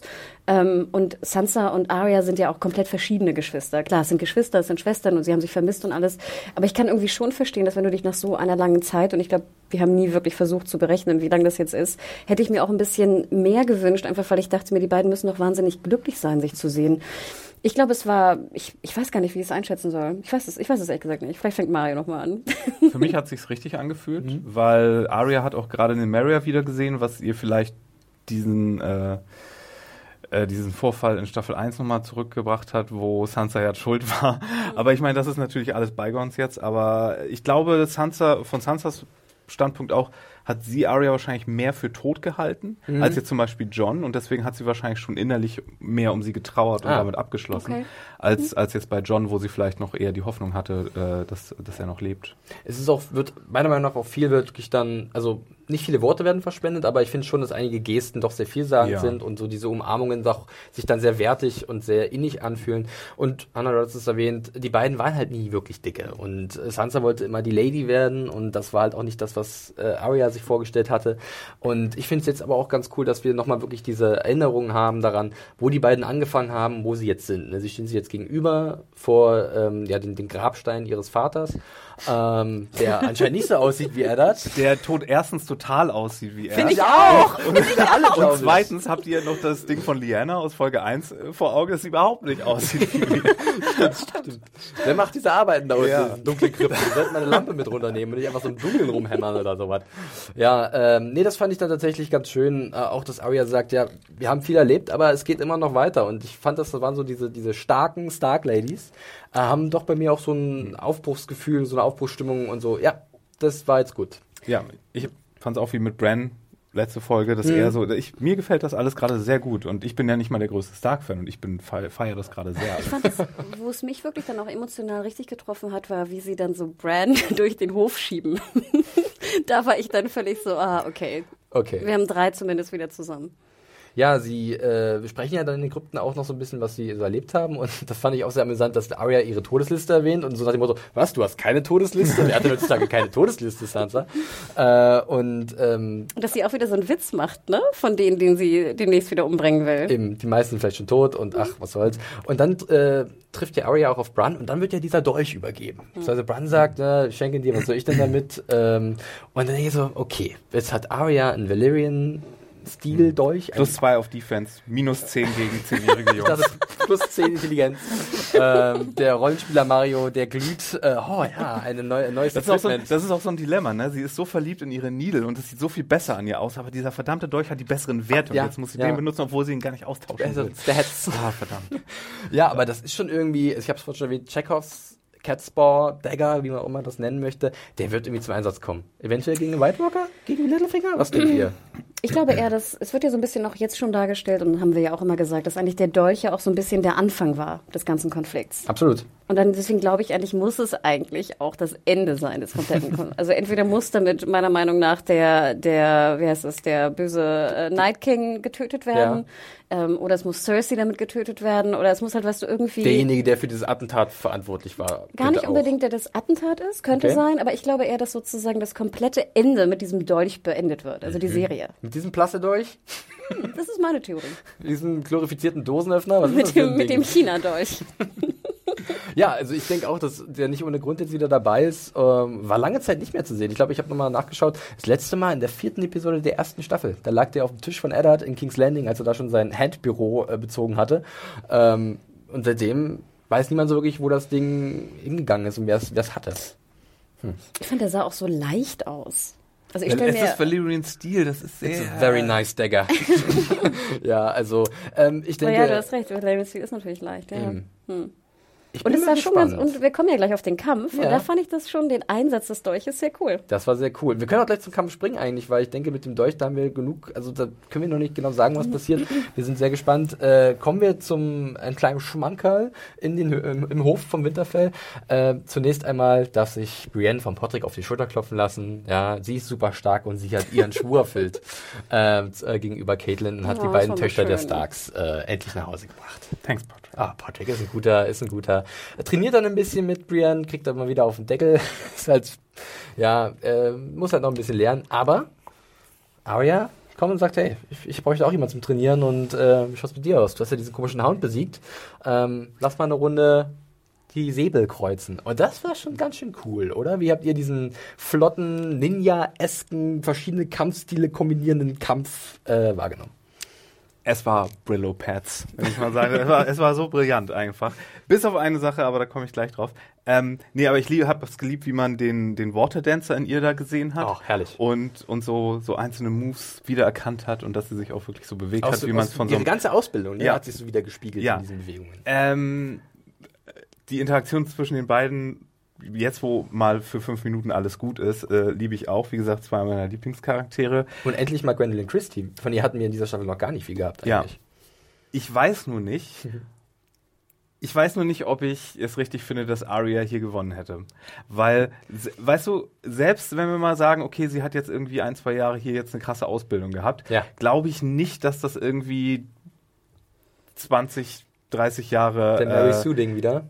Ja, Mhm. dass es 20, 30 Jahre wirklich äh, Ritterschaft von, von Brienne und ihr, ihr, ihre krasse Sache, dass das immer ebenso bei Sei- Seite wirft. So, das ist so ein bisschen zu Mary Sueig hier vielleicht und ich meine, wenn, wenn, wenn der Bravosi-Tanz so, so gut ist, ne, dass er, dass man damit nach einem Jahr alles wegputzen kann, dann würde jeder diesen Stil anwenden. Würden sie alle dann, so- Dann hätten wir überhaupt keine Ritter mehr in Rüstung, die irgendwie mit einem Breitschwert da Ja. was reißen wollen.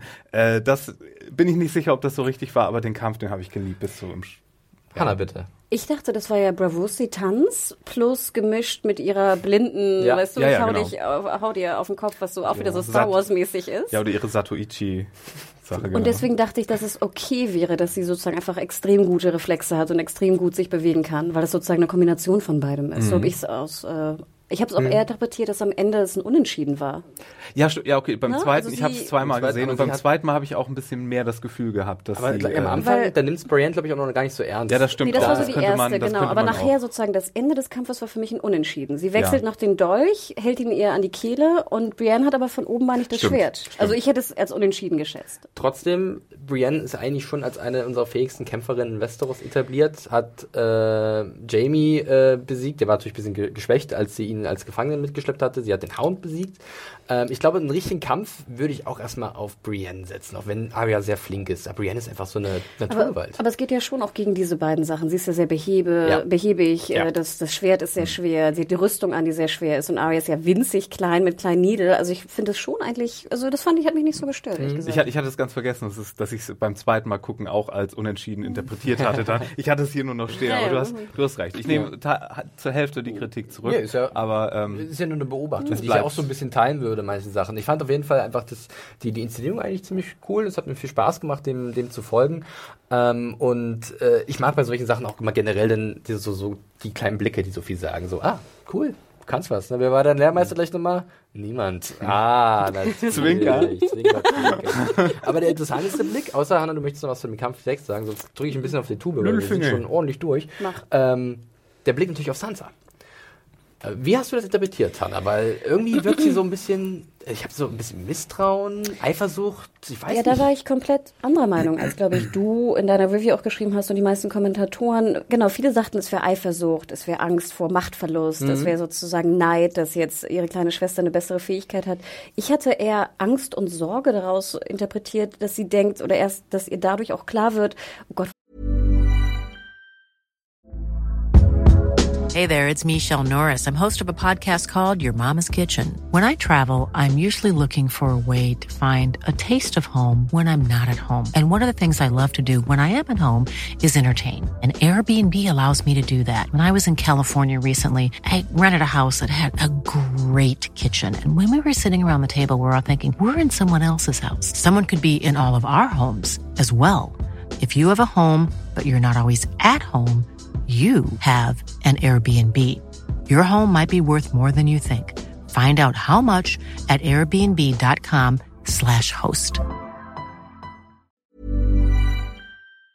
was hat die bitte erlebt? Dass die innerhalb von x Jahren von einem kleinen Mädchen, was immer schon sehr, sehr androgyn oder Tomboy-mäßig war, auf einmal jetzt zu so einer krassen Killerin geworden ich, ist. für mich war es auch ein Callback zur Szene, wo, äh, wo Eddard ihr die Kampfstunden bei Zero Forel. Pharrell spendiert und dann steht er doch irgendwann in der Tür, guckt sich das mit an und hat dann selber so Kriegsflashbacks und denkt ihr, oh nein, jetzt ist Wo, sie hier in auf diesem... welchem Weg habe ich sie Ja, ja, gebracht? genau. Und da, daran das ist auch nicht ich. verkehrt. Also ich hatte mir nicht sozusagen, ich habe mir keinen Neid, keine Eifersucht, sondern eher sozusagen Angst im Sinne von, oh Gott, dass ihr klar wird, was hat meine kleine Schwester erlebt in den letzten Jahren, damit sie zu dem geworden ist, was sie jetzt Das ist. war ja auch so ein One-Two-Punch, weil sie dachte ja zuerst in der Crypt noch, äh, okay, haha, Killlist, haha, Guter witzig.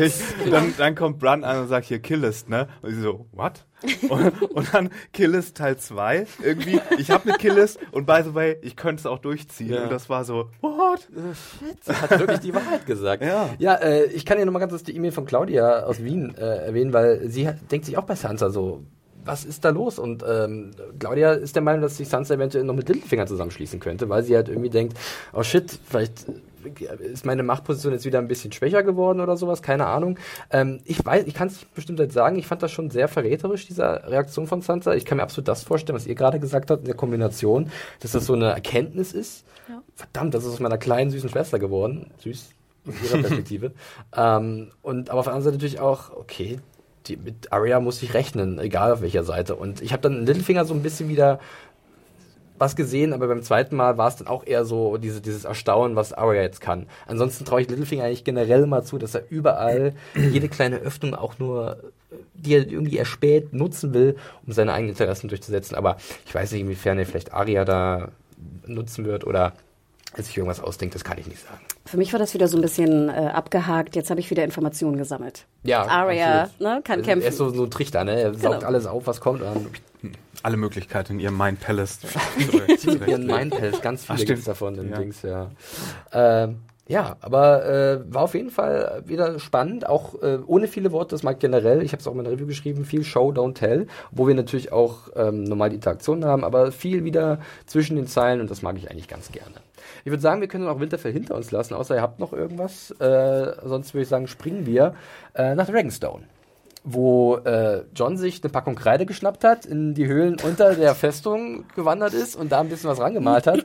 Und, uh, guck mal, Daenerys, äh, ich habe da was gefunden und wir müssen zusammen Together. Obwohl, obwohl die Zeichnungen, die wir sehen, überhaupt nicht die Geschichte erzählen, von der er behauptet, dass sie da passiert, oder? Es sieht aber gut Hast aus. Hast du in den Zeichnungen irgendwie gesehen, dass sich da zwei Parteien zu, gegen eine zusammengeschlossen haben? Es sah haben? nicht nach Krieg aus in den Zeichnungen, ja. sondern wir haben hier die ersten Menschen und wir haben hier die Children of the Forest und da sind die White Walker. Es sah vor allem so neu aus. Es sah wirklich so aus, als ob es gerade an die Wand hätte. Also was mich am meisten gestört hat, war eigentlich das Bild von den White Walkern, weil die Children of the Forest und die Menschen, die waren so abstrahiert ja. und bei den White Walkern hat man den Zuschauern da nicht zugetraut, ja, dass man, man diesen Schritt macht. Du, die mussten so eins zu eins wie aus der Serie ja. aussehen. Das fand ich schon sehr schwach. Das fand ich sehr schwach. Das ja. war echt lame. Ja. Aber noch so, so Night White genau. Walker, so, so, so, so, ein Sternchen dran und dann unten ist so ein anderes Sternchen, eine Klammer auf. Das sind übrigens genau. White Walker, falls ihr es nicht Hashtag erkannt habt. Mehr White Walkies? äh, ja, kurz davor fand ich es eigentlich noch ganz putzig, dass halt ähm, Missandei und äh, Daenerys noch so einen kleinen Moment haben. Bezüglich der Liebesnacht Ah. zwischen Missandei und Grey Worm. Hannah rollt ein bisschen mit den Many Augen, things. aber Many es war schon so, Girlfriend. die haben sich so ein bisschen, na, was ist, denn, was ist denn da passiert? Äh, Fand ich ganz süß, war halt ne, ein kleiner Moment. Aber dann kommen wir eigentlich schon zum eigentlichen Ding, halt diese gewaltige Ader an Dragonglass. Was ich ganz interessant finde, okay, es war einmal da, das ist natürlich äh, perfekt äh, für die Probleme, die John hatte, genauso wie perfekt es ist, dass halt immer diese Zeichnungen da sind. Und ich dachte erst, als er sagt, ich habe noch was für dich, was ich dir zeigen muss. Hose auf. Na, soweit habe ich nicht gedacht, Hannah. Aber sehr schön, dass du wieder Das da ist bist. Game of Bones.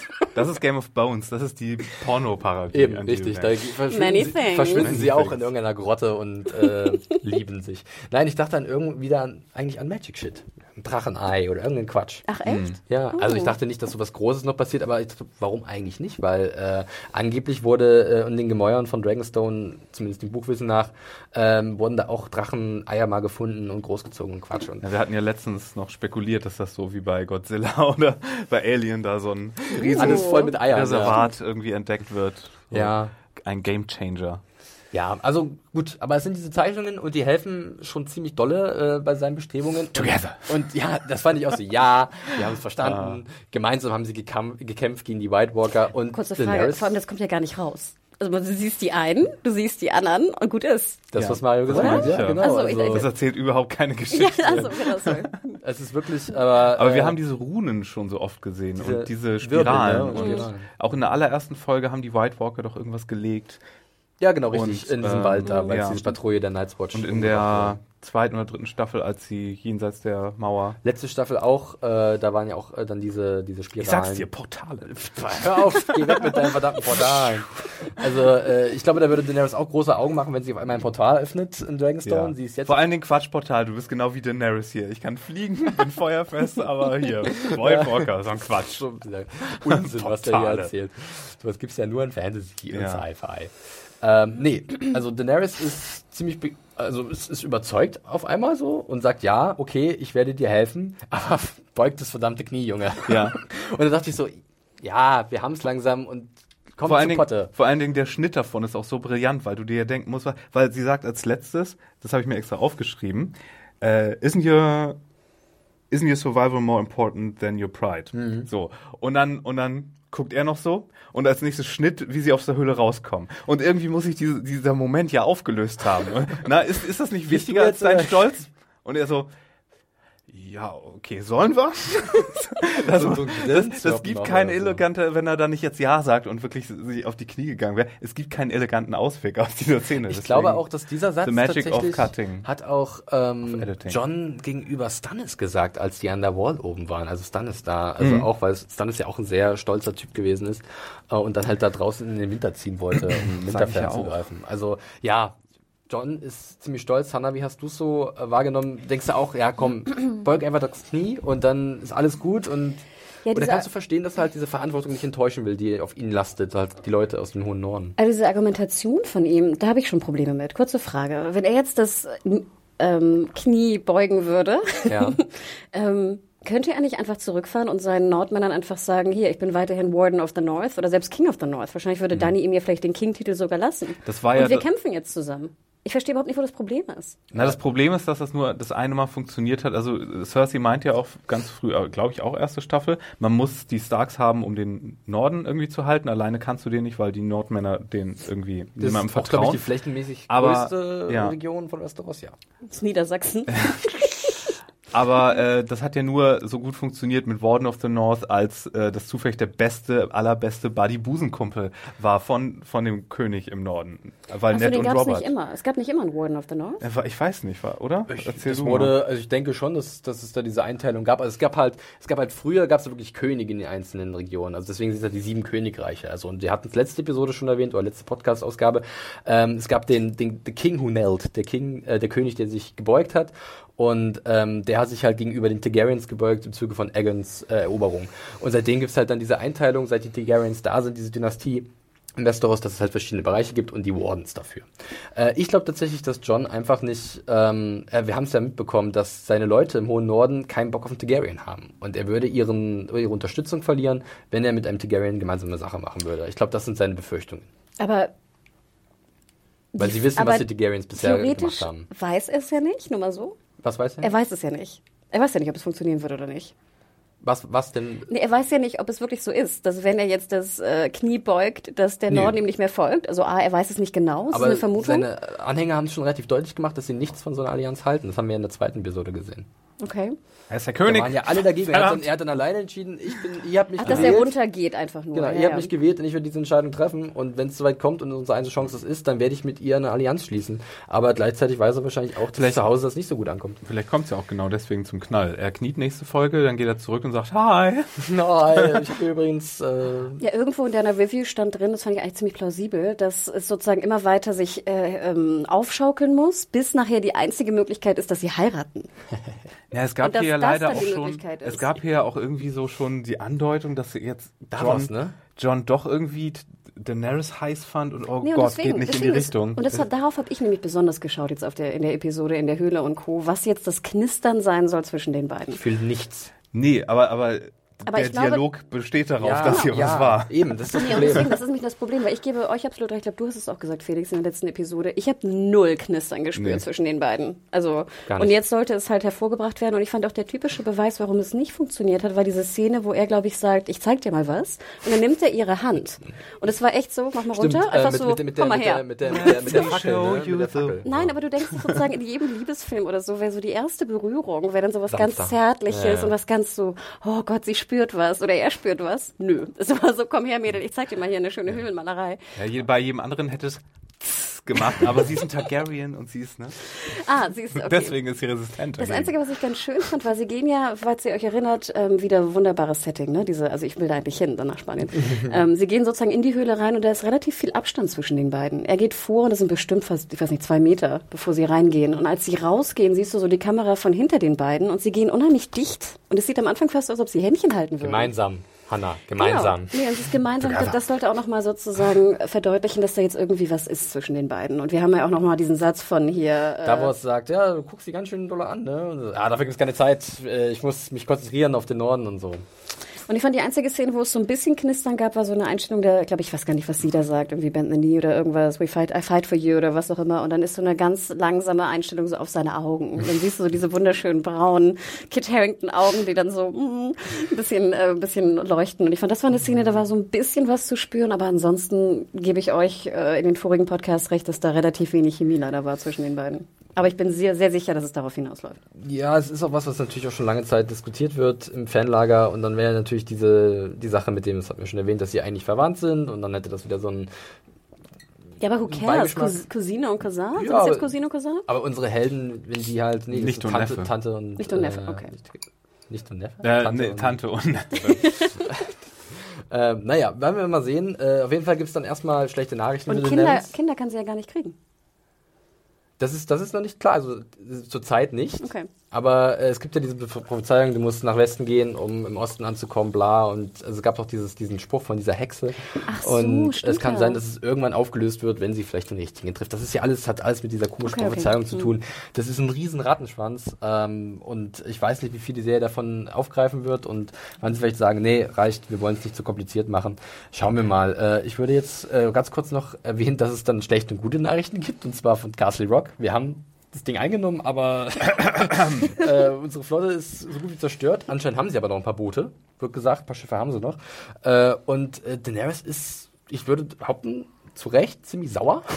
Und ich würde euch gerne fragen, äh, frustriert es euch so ein bisschen, dass Tyrion, unser eigentlich bekannter Meisterstratege, äh, Stratege, ziemlich viel ins Klo greift in letzter Zeit? Also was hat er in den letzten, also er hat eigentlich ziemlich schlechte Entscheidungen getroffen, wurde immer ausgeguckt von seinen Kontrahenten, in diesem Fall Cersei. Die Pläne waren nicht schlecht, es war nur, dass die anderen besser. Hat er sein Also, Mojo verloren? er hat- Gibt er hat- Spione im Lager von Daenerys? Er hat sein eigenes Lager unterschätzt, vielleicht. Seine Seine Familie, also Cersei? Ja, wir ja. Außerdem Kyburn, ja? Sag nur mal, Ja, was, ich, hatte, ich hatte in der Zwischenzeit einen Gedanken. Die sollten, die sollen Cersei Queen werden lassen und sein lassen. Sie setzt Kyburn auf die White Walker an und er hat das in einer Woche tops erledigt. In einer Woche hat er eine Potion, die er da per, per Hubschrauber In einmal Büro rüber, Kyburn. Genau, da hat er einmal so Chemtrails, die er dann da über den Norden pupt und dann Dragonglass-Sporen. ja, und dann und dann ist das Ding gegessen, sag ich euch. Ja, Mario packt an mit seinen sehr rationalen, einfachen Lösungen. Ich glaube, so leicht geht's nicht, aber gut. Ich fand das ja ganz gut, weil erinnern wir uns mal zurück an, Alles was er anfasst, der Mann, ist ein Erfolg. an unseren Podcast von der, vom Finale von der sechsten Staffel. Da dachten wir ja wirklich so, okay, das Ding ist vorbei. Ne? Dani hat irgendwie alle, Dani hat alle, hat sozusagen Dorn noch, Donny hat Highgarden, äh, Dani hat Highgarden und sie wird absolut gewinnen und gut ist. Und ich glaube, dass das jetzt einfach so dieses typische Spiel war, das jetzt, ne? Ja, ja. einmal umgedreht wird, jetzt siegt irgendwie Cersei, äh, sieht aus, als ob sie gewinnen würde und jetzt wird der Spieß wieder umgedreht und es wird dann nochmal die andere Seite irgendwie zum Zug kommen. Apropos Spieß. Wo willst du hin? Nein, da kommen Noch wir später drauf. noch nicht mal, ich muss dich noch bremsen. Deswegen finde ich das jetzt eigentlich ganz gut, weil das ja auch dazu führt, dass Dani jetzt einfach mal sagt, oh Gott, nein, ich muss jetzt irgendwie beweisen, dass ich Drachen habe und hier Ja. irgendwas was reißen kann. Und jetzt äh, macht sie halt diese Kurzschlussentscheidung, oder ich weiß nicht, ob es eine, eine Kurzschlussentscheidung war, aber sie zeigt jetzt immer wirklich irgendwie, wo der, wo der Drachen hängt. ja, sie sitzt auf, so können wir sagen, Massenvernichtungswaffen, kann sie aber nicht einsetzen, darf sie auch nicht einsetzen, sagt ja auch John nochmal, als sie ihn fragt. Und das zeigt vielleicht auch schon so ein bisschen, dass diese Allianz ein bisschen intensiviert wird, dass sie halt wirklich auch indirekt jetzt fragt. Und er sagt ja auch, du kannst einfach nicht King's Landing zerstören, weil dann ist more of the same. Du, du bist dann wieder als verrückt abgestempelt und die Leute werden dir nicht folgen, wenn du halt äh, tausende äh, Menschen umbringst. Ich dachte übrigens nach dem Gespräch, dass die Folge in eine ganz andere Richtung geht. Ich dachte, wir bekommen diesen Shot von dem Drachen über King's ich Landing. Und Aber nur zwar als Demonstration? Genau, dass sie Genau. sozusagen als Symbol der Hoffnung, weil er ja auch meint, die Leute glauben nicht daran, dass es Drachen gibt. Wenn sie Sehr einen gut. Drachen sehen, dann werden deren Herzen umgekrempelt sozusagen. Und ich dachte, sie macht da einfach mal so eine kleine PR-Tour. Äh, Das so Flyer und Ja, so, genau. und so Wolkenschrift. Genau, und- so, und das hätte ich wählt auch- Daenerys. ja, und da, und da hätte ich auch, das hätte ich total super gefunden, weil wir die, die ganze Zeit ja irgendwie von den Drachen als Analogie äh, für Atomwaffe Mhm. und so gesehen haben, aber dass sie auch gleichzeitig ein Symbol für was anderes sein können, für die äh, für Hoffnung und Fantasie und Aufbruch, sowas. ja. ja, das, das fand ich super interessant. Deswegen hätte ich gar nicht mehr mit dieser, mit dieser Kleinigkeit da gerechnet, die da noch so Ja. passiert. Ja, finde ich ein guter Punkt. Ich hatte auch erst überlegt, dass es einfach eine normale Demonstration sein könnte. Ja. Ich bin wirklich, mich gibt's wirklich, es gibt wirklich Drachen und ich mach's, ich kann es auch eher. Let me show you. ich werde jetzt ständig angefasst von euch, was ist hier los? ähm, ähm, nee, äh, ich hätte mir auch so vorstellen, Misani sitzt dann hinten drauf mit so einem Sprachrohr und sagt so, ja, sie hat mich befreit und viele Sklaven auch, glaubt an Daenerys, wählt Daenerys. Breaker of Chains, Mother of Chains. genau, die an, äh, anburnt. Ähm, Gratis T-Shirts. T-Shirt-Kanone. wie, wie fandet ihr denn noch diese kleine Szene mit Missandei und John und Davos? Ja, Davos vor allen Dingen ist Davos Star hat ja ganz schön im Missande verknallt. Ja, Davos ist auch happy, sagt, hey, ich würde vielleicht das Lager jetzt wechseln, das ganz, hört sich ganz gut an. Fand ich irgendwie ganz putzig. Aber diese Sache, diese Information von Missandei, dachte ich auch, ich hätte die irgendwie in der letzten Episode erwartet. Weil da wurde ja auch gesagt von Tyrion an John, sprech mit den Leuten um Daenerys drumherum. Und er dachte, da geht er in der nächsten Szene zu Missandei und die erzählt ihm genau das. Jetzt bekommen wir es erst jetzt. Wie in so einem Computerspiel. Wo Ja, alle genau richtig. Aber ist jetzt nicht so schlimm. War okay, aber Was ich, was ich total benese fand, und ich meine, ich mag ja Missandei wirklich gern, aber diese, dass sie nicht wusste, was ein Bastard ist, wo war sie denn die letzten Jahre? Selbst in Essos gab es doch auch das, äh, sozusagen das Konstrukt eines Bastards, oder nicht? Nee, das ist glaube nur nicht. in Dawn sonst. Noch. Echt? Ich glaube, Ne, du hast kompletten Westeros tatsächlich, aber in Essos, glaube ich, das, ich würde einfach mal da glauben, es gibt keine wirklichen Hochzeiten, wenn dann sind die, obwohl es gibt Naja, Hochzeiten schon, aber nicht- Aber ich glaube, dieses Konzept eines Bastards dürfte da nicht existieren. Also nicht, dass ich wüsste. Ich weiß es aber wirklich nicht. aber, Vielleicht kann es aber sie, ist, die Bücher, sie macht keinen die sehr weltlichen Eindruck, wenn sie das So, bisschen das naiv, meine sagen ich, wir mal. das meine ich. Auch wenn sie es so. jetzt in Essos nicht gelernt hat, aber irgendwie fand ich das so, weißt du, du sprichst irgendwie drei Millionen Sprachen, aber, Mhm. ne, Es, es war mit Teil der, der Korrespondenz, die Tyrion an John geschrieben hat. außerdem hat Essos doch auch Reisende. Da sind doch genug Reisende angekommen, Ja. bestimmt auch viele Zweitgeborene Ja, oder unähnlich Geborene. Was hat Missandei für ein Leben geführt? Sie war halt aus der Sklaverei weggekauft, war dann irgendwie die Sekretärin und vielleicht noch wesentlich schlimmere Sachen von diesem einen Sklavenhändler. Ähm, weiß nicht, inwiefern, inwiefern sie da rumgekommen ist und dann wurde sie erst befreit von Daenerys. Also ich weiß, ich kann, ich kenne ihre Geschichte Aber ich in finde sozusagen, nicht. als wenn ich versuche, mir vorzustellen, was das Ziel des Drehbuchautoren war, dann finde ich, ist die Dummheit von, von Missandei, äh, Missandei jetzt bei mir höher als sozusagen die Frage, ach wie schön, es gibt eine Welt in Nas, wo es keine Bastards gibt. Das ist richtig. Welchen, welchen Zweck erfüllt die Szene? So. Ne? Und vielleicht nochmal zur Erinnerung, ja, John ist ein Bastard, ja, das wissen wir. Wir wissen auch, dass er wahrscheinlich kein richtiger Bastard-Bastard ist, sondern ist vielleicht ein Kind, das nicht aus einer Ehe entsprungen ist, obwohl das wissen wir auch noch nicht. Wer weiß, was da im Tower of Joy noch passiert ist. Ähm, wurde mal schnell so ein Rabbi noch ja. rein, so. ihr seid jetzt verheiratet und äh, passt schon. Ähm, ja, das stimmt schon. Im Endeffekt, äh, Missandei wirkt dann so ein bisschen weltfremd. Ähm, ja, aber sie soll ja immer ein bisschen unschuldig rüberkommen auch und ich glaube, Davos, also Liam Cunningham kann das auffangen durch eine sehr, seine, seine Onkel-Performance mal wieder, ne? Ja, ja, Alle so- mögen Onkel Davos. Vielleicht war das auch so Strategie, um, ich weiß nicht, Von um welcher Seite jetzt aus? Von, von Missandes Seite aus, um zu zeigen, so, hey, was ihr für selbstverständlich annehmt, Ja. ist gar nicht so selbstverständlich. Das ist hier so eine komplett westrozentrische Sicht Stimmt. drauf. Und dann, Heliozentrisch, westrozentrisch. find ich genau, und dann, und dann, ja. Ja, und dann bei uns äh, ist das da was anderes. Da kam Daenerys und die hat mal richtig aufgeräumt. Ja. Ja. und das könnte auch hier passieren. Ja, das wird weiter ein Thema bleiben. Ähm, es gibt noch eine kleine Szene und zwar sehen wir ein Boot der Greyjoys, so ein Schiff der Greyjoys ankommen und da kommt Theon und da haben wir wieder eine kleine Wiedervereinigung und die ist noch, mit noch weniger Worten gespickt, aber ich finde sie auch irgendwie sehr kraftvoll.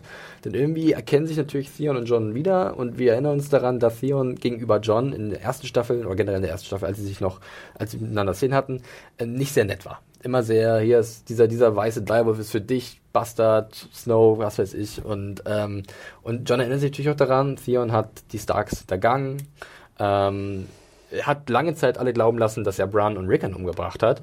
Ähm, da ist schon auch ein bisschen dann Aggression drin und ich kann es nachvollziehen. Oder wie seht ihr das? Absolut. Ähm, ich fand es sah sehr schön aus, wie die, die Ironborn das Schiff so an Land ge, Mhm. ge, gehoben haben, ne? Oder geschoben, gehoben. Ähm, ja, ich fand es auch ganz schön, dass wir endlich mal auch eine Zusammenkunft sehen, die jetzt nicht so positiv ist. Ich finde, wir hatten irgendwie jetzt in den ganzen Folgen irgendwie immer Leute treffen sich, Leute treffen sich. Und Ja. das wird ja noch zunehmen, schätze ich mal, weil es gab ja noch ein paar Zusammenkünfte, die wir noch nicht gesehen haben.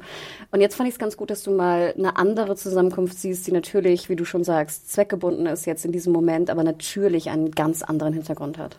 Es war nur so übelst ähnlich wie als Theon das erste Mal auf, ah, wen hat er denn da noch getroffen? Sansa war das? Oder, Hm, weiß ich, was du meinst. Sansa kann ja gut gewesen sein. Ja. ja, irgendwie Und kam mir das sehr, John? sehr bekannt vor Ja. und dass da auch jemand stinkig war auf ihn und ja. Das könnte auch John sagt ja sogar noch, Irgendwie hat mich Theon in dem Moment überhaupt nicht interessiert. Aber Aber er will doch jetzt sozusagen Das- seine Schwester retten, ne? Richtig. Mit der Hilfe. Und Richtig. das finde ich ja ganz cool. Würde ich mich irgendwie freuen auf den Ja, Storyplot. wir wissen auch gerade aber auch nicht, wo Euron ist, ob er noch in. Aber eigentlich müsste er ja äh, Castle Rock sein, weil da war sein, seine Silence zu sehen, als sie letztes Castle Rock angegriffen haben. Und ich glaube, die das heißt ja nicht, dass Yara seinen damit Captain. ist. Vielleicht ist, da, ist sie auch im Kerker von Kann King's sein. Landing. ich dachte, Yara wäre in King's Landing. Ja, ne, also ich weiß es nicht. Hm. Vielleicht sind sie auch auf Pike. Auf dem wunderschönen Pike. Aber ich musste an dich denken, weil ich dachte mir, ach, wie schön, vielleicht wird Yara noch gerettet. Ja, bitte. Bitte. Sie ist der letzte queere Charakter, den wir in der Serie haben. Sonst sind alle, alle tot. Ja. Ja, oder hier, wie heißt sie? Ilaria wird noch gerettet. Nee, Nein. die sehen wir nie wieder. Die sehen wir nie wieder. Der Zahn wurde ja gezogen von, von dem Interview, das sie gegeben hat. Stimmt, Was das ich kommt hinzu. Entertainment Weekly hat sie gesagt, äh, hat sie gesagt, das war's für sie. Oh nein. Man sieht sie Lido. nie wieder. Spoiler! Ja. nope, nope, das war's gewesen. Nein. Äh, so Nee, und dass sie es sehr mochte, dass das ihr letzter Moment in der Serie auch war. ein sehr starker Moment. Ich Ja, finde, toll. genauso kann sie rausgehen und es ist vollkommen für Ja, mich ja, zufrieden. Und, äh, Ich hatte ja noch diese Ho- Hoffnung mit dem Fackelmenschen. Mit der, aber, niemals, aber ich habe ja gleich gesagt, das ist viel besser so. Das ist niemals. Mario, niemals. Ja, diese, diese Ketten waren krass, ne? War schön. Ja, Yep. gut. Okay. Äh, dann springen wir auch schon zum, ich würde es mal behaupten, der Höhepunkt dieser Episode, äh, die gerade mal 49 Minuten lang ist, aber ich habe es in meiner Review geschrieben, sie machen irgendwie ziemlich viel aus dieser Wie viele Zeit. Minuten ist die lang? 49 Minuten war die gerade mal lang. Ach, die Folge. Eine, eine Ja. der kürzesten Episoden, die Game of Thrones sehr vorgebracht hat.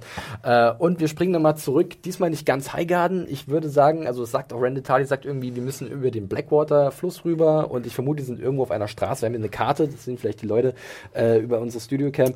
Wenn da der Highgarden ist und da Hier, geht's oh, hoch Richtung, da steht die Weite, also The Reach. Ich würde so denken, in der Höhe, irgendwie, da ist auch so eine Straße, die von Castle Walk rüberführt nach King Königsmund. Da sind In die dem Fall- beiden, da sind die Gipfel da links. das könnte gut sein, ja. Mhm. Und das hat mich jetzt so extrem an Utah erinnert, an diese äh, generell irgendwie so Western-Kulisse und äh, hatte auch so ein bisschen diesen Flair gehabt. Und ich meine auch, das, was da passiert, ist so ein bisschen Cowboys versus äh, Indians versus Dragons.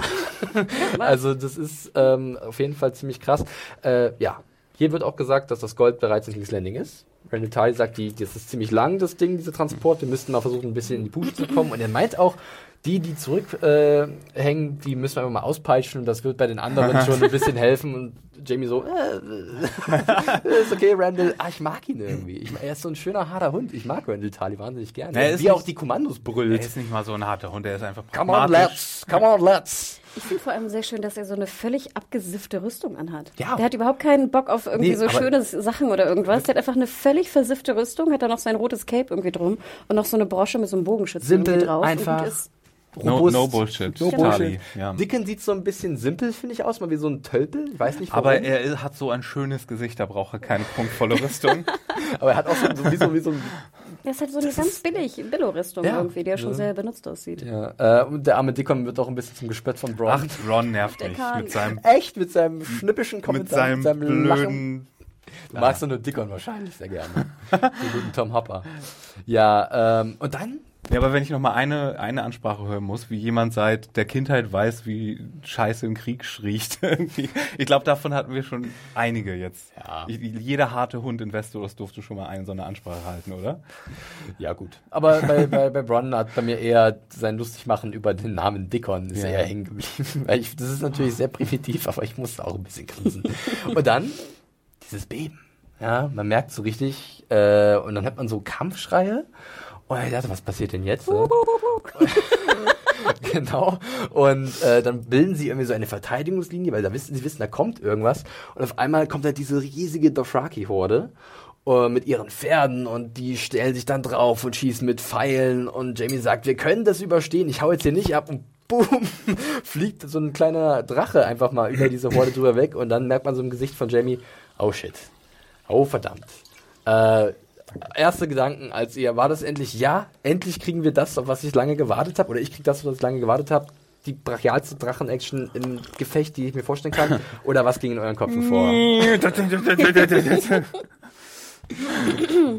Anna, fang erst mal an. Ähm, dein erster Eindruck von diesem, diesem, dieser wahnsinnigen Sequenz, ich nenn's mal Also so. allein schon, wenn die, äh, ja, Dothraki sozusagen, so diese typischen, wie du schon sagtest, im Western kennt man ja dieses Bild, wo dann so die äh, in Reihen, sage ich mal, am Horizont äh, zu erblicken sind, aber dann auch genau, wenn sie aufstehen in diesen, ähm, äh, auf den Satteln ähm, und anfangen sozusagen darunter zu rasen, da war ich schon so, oh Gott, ne, wie geil und wie viele sind das bitte? Das ist ja auch super geil, das war ja das komplette, das komplette, die, wie heißt es, ähm. Plateau, ne, das Mhm. Feld war voll und dann dachte ich mir so, okay, die ersten Reihen sehen ganz schön wenig aus. Also es sah aus wie so eine Dreierreihe, ne, ja. genau. Und dann einmal so über Eck. Ähm, und ich dachte mir so, holy shit. Mein erster Gedanke war komischerweise, und ich glaube, so ist es auch in der Abfolge, dass ja ähm, Bronn und Jamie endlich schon dort wissen, in diesem Moment, oh Gott, wir haben keine Chance. Die werden uns überlaufen oder über, überreiten, wie auch immer wir es nennen. Also auch ohne Drachen, ja. Also so eine Kavallerie ist Ja. Und sie sind halt so breit gefächert von ihrer Verteidigungslinie, weil sie diese riesigen Transporter beschützen müssen. Und das fand ich nämlich ganz schön und das wieder auch, auch meine Liebe hat das natürlich auch zu Jamie wieder unterstützt. Bron, Bron sagt ja direkt sozusagen, reite weg, ne? Flieh von dem Ding, wir haben keine Chance, ne? Du musst dich äh, in Sicherheit schützen, äh, in Sicherheit bringen. Und Jamie dann wirklich sagt so, nein, ich verlasse meine Armee nicht. Und dann hörst du dieses und dann siehst du diesen Drachen und natürlich, ich hatte Gänsehaut wirklich im ganzen Körper. Und selbst dann reitet Jamie ja nicht weg. Und das fand ich sehr schön. Das waren meine ersten Gedanken. Mario, diese wilde Horde an Dothraki, hat das in dir erstmal so, äh, hast du da eine Taktik erkannt? Weil sie sind ja immer so im Verruf, dass sie halt Barbaren sind, die nicht wirklich, die einfach nur brachial kämpfen, aber das hatte schon irgendwie, sind schon Meister ihres Fachs zu Pferde, oder?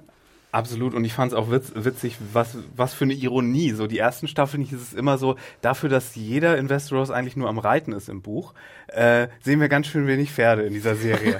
und jetzt auch mal Pferde! Ihr habt ja all die Pferde, die ihr jemals sogar, brauchen sogar. Pferde ohne Reiter, Pferde am Wagen. Ah, du bekommst ein Pferd, du bekommst ein Pferd. Everybody gets a horsey. und äh, nee, das fand ich schon sehr stark. Und ich meine, äh, du, was brauchst du für eine Strategie, wenn du da einfach mal einfach äh, diese Masse hast mit und, und wie gesagt, Pferde sind so ein Wobei ich habe auch einen Äh. interessanten Punkt gelesen, äh, und zwar äh, dadurch, dass halt so ein breiter Angriff der Dothraki kommt, ähm, muss halt die Verteidigungslinie auch sehr breit aufgestellt werden. Das heißt, das wird ausgedünnt. Ähm, was natürlich dann auch ein Nachteil ist. Und dann hat der Drache von Daenerys, also Drogon in dem Fall, natürlich auch einfachere Ziele. Ne, er kann halt perfekt die Reihen ausspähen, die Reihen durchbrechen, ähm, auch in einer Reihe halt ja, auf einen Schlag viele verkokeln. Und das fand ich ja auch so krass in den Szenen. Du siehst da wirklich, wie dann so Menschen einfach pulverisiert werden. Das ist noch ein Ascheberg ich- da, ich hab- wird, wird so weggeweht. Und ich so, what the Ich habe bei den? Schlachtenszenen, die letzten Staffeln, doch immer gesagt, ja, Battle of the Bastards ist ganz gut, finde ich ganz nett, aber so irgendwann bei so Schlachten fange ich irgendwann so an, so durch den Fernseher zu gucken. Das ist hier nicht passiert. War ja auch ein Drache Also dabei, hier ist ein Mario. Drache dabei, verdammt. Und die Feuerspeisszenen, die waren mal so cool. Nicht, Oder hot? Ich weiß nicht, ob wir darauf eingehen sollen, aber es gab ja auch dieses von HBO veröffentlicht, dieses Making-of zu Ja. dieser Schlacht, Ja. ne? The Loot Train. Ich werde es nochmal mit Die, die meisten Leute, die jemals angezündet wurden in einem Stand. ja, ich glaube, die meisten Leute in einem Stunt, ne? Und insgesamt, glaube ich, in einer Episode. Ja. Also ich glaube 20 zur selben Ich Zeit weiß und nur von den Feuerleuten. 73 in einer Das Episode. hat auch im 83. Vorfeld der Staffel wurde es auch irgendwie bekannt, dass die irgendeinen Rekord aufgestellt haben. Also, okay, was habt ihr gemacht? Ja, aber wenn ihr das noch nicht gesehen habt, auf jeden Fall dieses Making-of mal anschauen. Das ist schon echt äh, beeindruckend. Weil da sieht man ja auch wirklich, und das fand ich sah auch so bombastisch geil aus, das hattest du ja auch schon mal erwähnt, dieses, du hattest ja teilweise wie so 360-Grad-Shots, wo du einfach nur komplett verkohlten Kram siehst. Und es sah einfach so geil aus, diese Asche, ne? Diese, die Asche war, war weiß und lag über sozusagen Pferdekadavern, lag über Menschenkadavern. Einmal siehst du auch so eine Szene, wie so ein Pferd auf so eine Leiche tritt, so eine Ascheleiche. Das zerstampft Genau. Ähm, und das war einfach Wahnsinn. Und dann natürlich diese, diese Explosion, wie wir ja dann auch gelernt haben in diesem Making-of, einfach dieser, dieser ganze Train, der da irgendwie äh, Zug, der dann TNT gerade transportiert, vollkommen richtig. verbrannt wird von dem Drachen. Und ich meine auch, das wurde auch in diesem Making-of gesagt, dass sie, glaube ich, in der gesamten sechsten Staffel hatten sie sechs Einstellungen mit Dani auf Drogon. Und jetzt waren es allein in dieser Szene irgendwie 83. Und das muss man sich mal reinziehen und es sah bombastisch aus. Ja, und mir ging es genauso wie dir. Ich bin auch immer so ein bisschen gelangweilt von Schlachten, wenn es zu lange geht. Und hier war es nur so, oh Gott, äh, wirklich atemlos. Vor allem auch diese Ungläubigkeit. Wie gesagt, ich dachte ja, das geht noch in eine ganz andere Richtung, dass Ja. er erstmal da Du hast nicht PR damit macht. gerechnet, umso besser. Und dann, und, dann, und dann siehst du da auf einmal, dass es losgeht, worauf wir irgendwie seit, seit Staffel 1 warten und du denkst so, echt ist es jetzt hier Es hat euch nicht, nicht wirklich gestört, dass auf einmal die Dothraki, diese riesige Reiterei, da auftaucht, weil es ist ja schon. don't fucking care. Ne, also, Ich glaube, das Who haben wir cares? alle. Gut, ich weiß ja, wir wollen, das Ja, wissen. das Also ich hab's, ich hab's kurz mir gedacht, okay, sie hat ihre restlichen Schiffe wahrscheinlich genutzt, wir sehen es auf der Karte, um vom Dragonstone irgendwie da, die abzuladen in der Nähe da von diesem Schlachtfeld, vielleicht über King's Landing, unter King's Landing, wo auch immer. Ähm, ja, war jetzt aber auch nicht weiter wild, fand ich zumindest. War, ist nur kurz aufgefallen. Also ich denke sozusagen, wer sich in der Schlacht, in diesen 14 Minuten oder 13 Minuten, wie auch immer lang sie war, Gedanken gemacht hat ums Ja. Teleportieren. Ich glaube, dass selbst die größten Kritiker haben sich Die dann Portale wieder. haben sich, also ich glaube, also ja, denke natürlich kann man sich das immer hinterfragen. Auch zum Beispiel dann gab es ja auch so Diskussionen, wenn die schon so in Reihe und Glied aufgestellt sind, warum fliegt Dani mit Drogon nicht sozusagen von der Seite und burnt die alle sozusagen Ja, der genau. Länge nach? Warum burnt Dani überhaupt den, den Zug? Da Ja. ist ja das ganze Essen drin, was sie braucht. Frage ich, habe ich tatsächlich aber auch Na? gefragt. Also wenn das Gold, also generell, das sind ja auch vielleicht Ressourcen, die für sie wichtig sind. Sie muss ja auch ihre Armee irgendwie unterhalten. Also im Sinne von Nahrung bereitstellen und was weiß ich. Ähm, und das ist natürlich jetzt einfach nur so ein, so wirklich so ein Schlag ins Gesicht von Cersei. Das ist, glaube ich, die einzige wirkliche Botschaft hier. Sie kriegt das Gold nicht, was, was die Lannisters geklaut haben. Sie zeigt einfach nur, okay, jetzt reicht's. Ich darf zwar nicht King's Landing angreifen, das verbietet man mir, aber dafür werde ich euch einen richtig fetten äh, Einlauf geben und zwar in der Reach und eure Armee ordentlich zerstückeln und verkokeln. Ich würde sogar noch einen Schritt weiter gehen, dass es jetzt wirklich auch so ein bisschen wieder auf diese alte Theorie hinläuft, dass Dani ja irgendwann nochmal durchdreht irgendwie Mhm. in, nach den Genen ihres Vaters und dass also jetzt, wo sie auf Drogon sitzt und die Möglichkeit hat, irgendwas zu verbrennen, dass sie einfach extrem, extrem Sie muss aufpassen, von der Macht nicht korrumpiert zu werden auch. So, und das ist, glaube ich, dass das auch zeigen sollte, dass sie nicht einfach nur angreift und jetzt irgendwie ein paar Lannisters umbringt, um diesen, diese eine Schlacht zu gewinnen, sondern dass sie wirklich einfach alles zerstört und einfach ein riesen Massaker, ich glaube, wir hatten ja auch in der Geschichte, gibt's ja auch so ein Burning, Field of Fire heißt Genau. es, glaube ich. ähm, einfach komplett alles zunichte macht, was da irgendwie, ich hatte das Gefühl, dass teilweise ja auch noch ein paar, ich weiß nicht, vielleicht sogar Dothraki angezündet werden. Also es war ja wirklich Die hatten ihre feuerfesten Also, Westen an. Feuerwesten. Ja. Oder es passiert so, dass wenn sie äh, dass wenn sie äh, irgendwie dann an der Macht ist, dass sie dann fest und irgendjemanden verliert und dann stellt sie fest, wie schlecht die Welt ist und will die Welt selber komplett den Boden gleich machen. Aber nicht aus Hass, sondern aus Liebe, weil die Welt ist zu schlecht und die muss, die muss jetzt äh, Ach, Liebe. ich würde ja, äh, Amos Pfeil wird vielleicht noch jemand fliegen. Es fliegen erstmal andere Pfeile und zwar auf Daenerys, die, also Jamie mobilisiert da so ein paar Bogenschützen, äh, und, aber das prallt einfach so ab. Aber wir haben noch eine andere Waffe zufällig hier bei diesem Transport. Da, da, da, da. Ja, und hier wer- kommt und wer- Meisterschütze Bronn. Und wer hatte die Idee, die Ballista da hier schon wahrscheinlich mit in den Karawan damit einzuspannen? Natürlich Ha? wieder Ha? Ha? wahrscheinlich. Ja, gut. Kyburn Bester Mann. ist Bester Mann. Bester Mann. Äh, spielt vielleicht das falsche Team, Mario. Das müssen wir noch diskutieren. Trotzdem bester Mann. Ich lese ja immer Ballisto, aber ich, Mm, ein Ballisto. oh, lecker. oder Barista. Ja, dieser Scorpion oder die Balliste, die dabei ist, die wird dann von Bron scharf gemacht. Der wird, kämpft sich erstmal an so einem sehr coolen One-Shot irgendwie übers Schlachtfeld. Das ist So ein sehr cool Reverse-Ding von dem, was ähm, Mit John, John genau. im. Battle of the Bastards Ähm, oder Bob, wie die Leute sagen. Ja, Bob ich. Habe hab auch dieses Video gesehen, dass, hä, Bob? Ach so, Battle of the Bastards. Ich auch. Äh, ein Dothraki macht dann noch die Erfahrung, wie sich das so anfühlt, wenn man von so einem riesigen Pfeil oder von einem riesigen Bolzen durchlöchert wird. Und dann nimmt er das Ding in Visier, den Drachen, und verpasst den ersten Schuss. Und ich dachte im Moment, oho, also ich mag Bronn. Als Drache hätte ich jetzt aber auch mal ich, gesagt. Ich, ich mag Bronn. Da Und- lasse ich Daenerys- zweiten Schuss Daenerys durch. guckt ganz schön böse auch in dem Moment so, was war das denn? Und Tyrion sehen wir ja dann auch, ne? er ist ja mitgereist und er so, okay, irgendwas haben die da.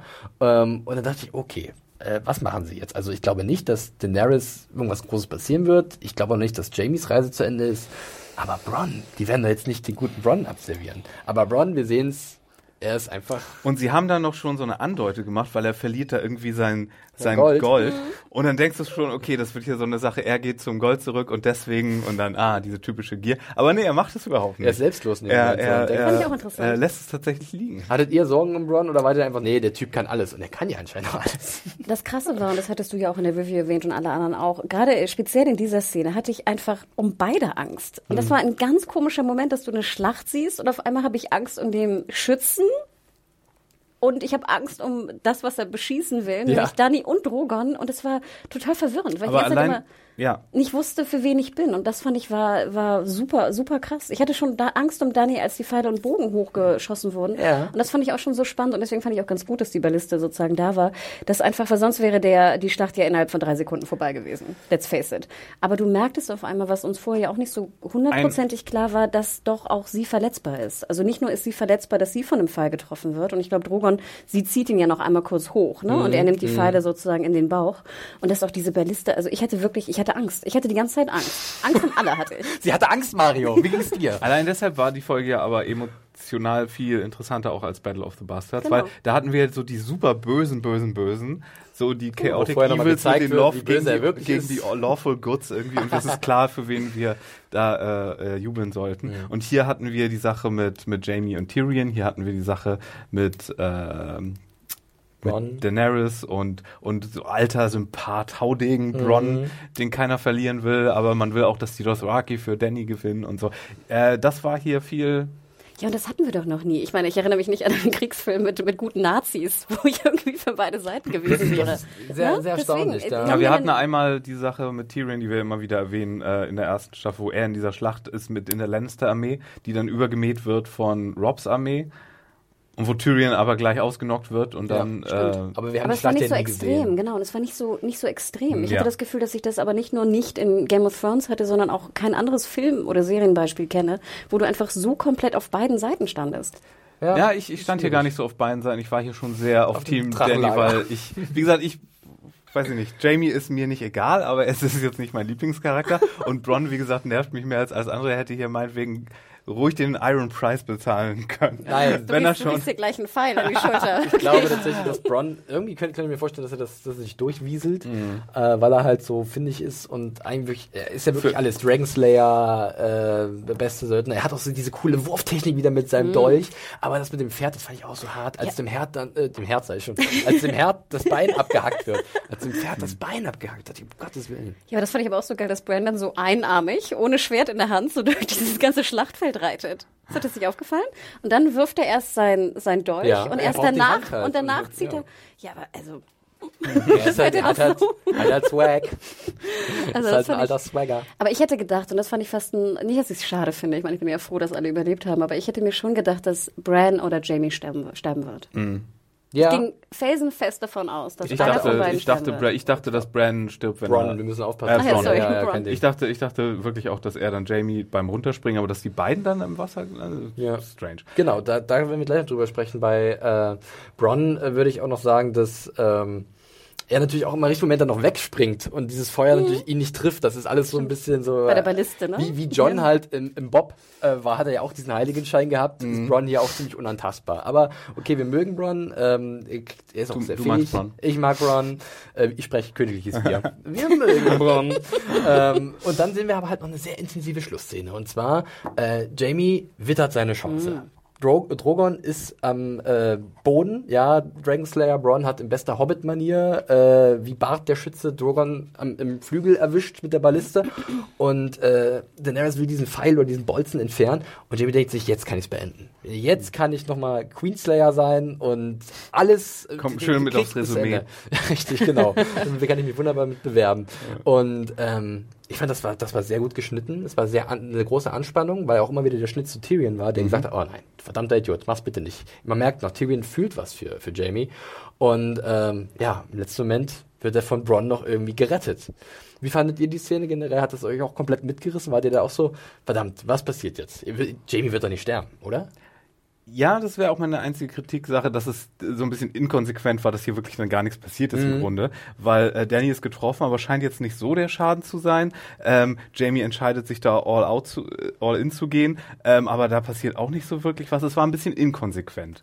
Du hättest Äh, noch einen dass großen alle, Payoff Dass, erwartet. genau, dass alles, dass alle, dass niemandem was passiert ist, so dass alle zufrieden sind und das dann trotzdem auf so einer unverwandt unendemäßigen Note aufhört. Weißt du? Ja, ja, ich weiß, was du meinst. Also auf Äh, so einem, äh, und jetzt erstmal ein Päuschen. Ja. Und wir sehen uns nächste Woche wieder. Und dann Wie gibt Bronn es, Jamie aus dem Wasser und dann gibt es, und dann gibt es natürlich irgendwelche schwachsinnigen Überschriften mit wie, haben wir gerade einen Major Player verloren in Ja, Game of Thrones? Nein, haben wir nicht. Sonst hätten wir das gesehen.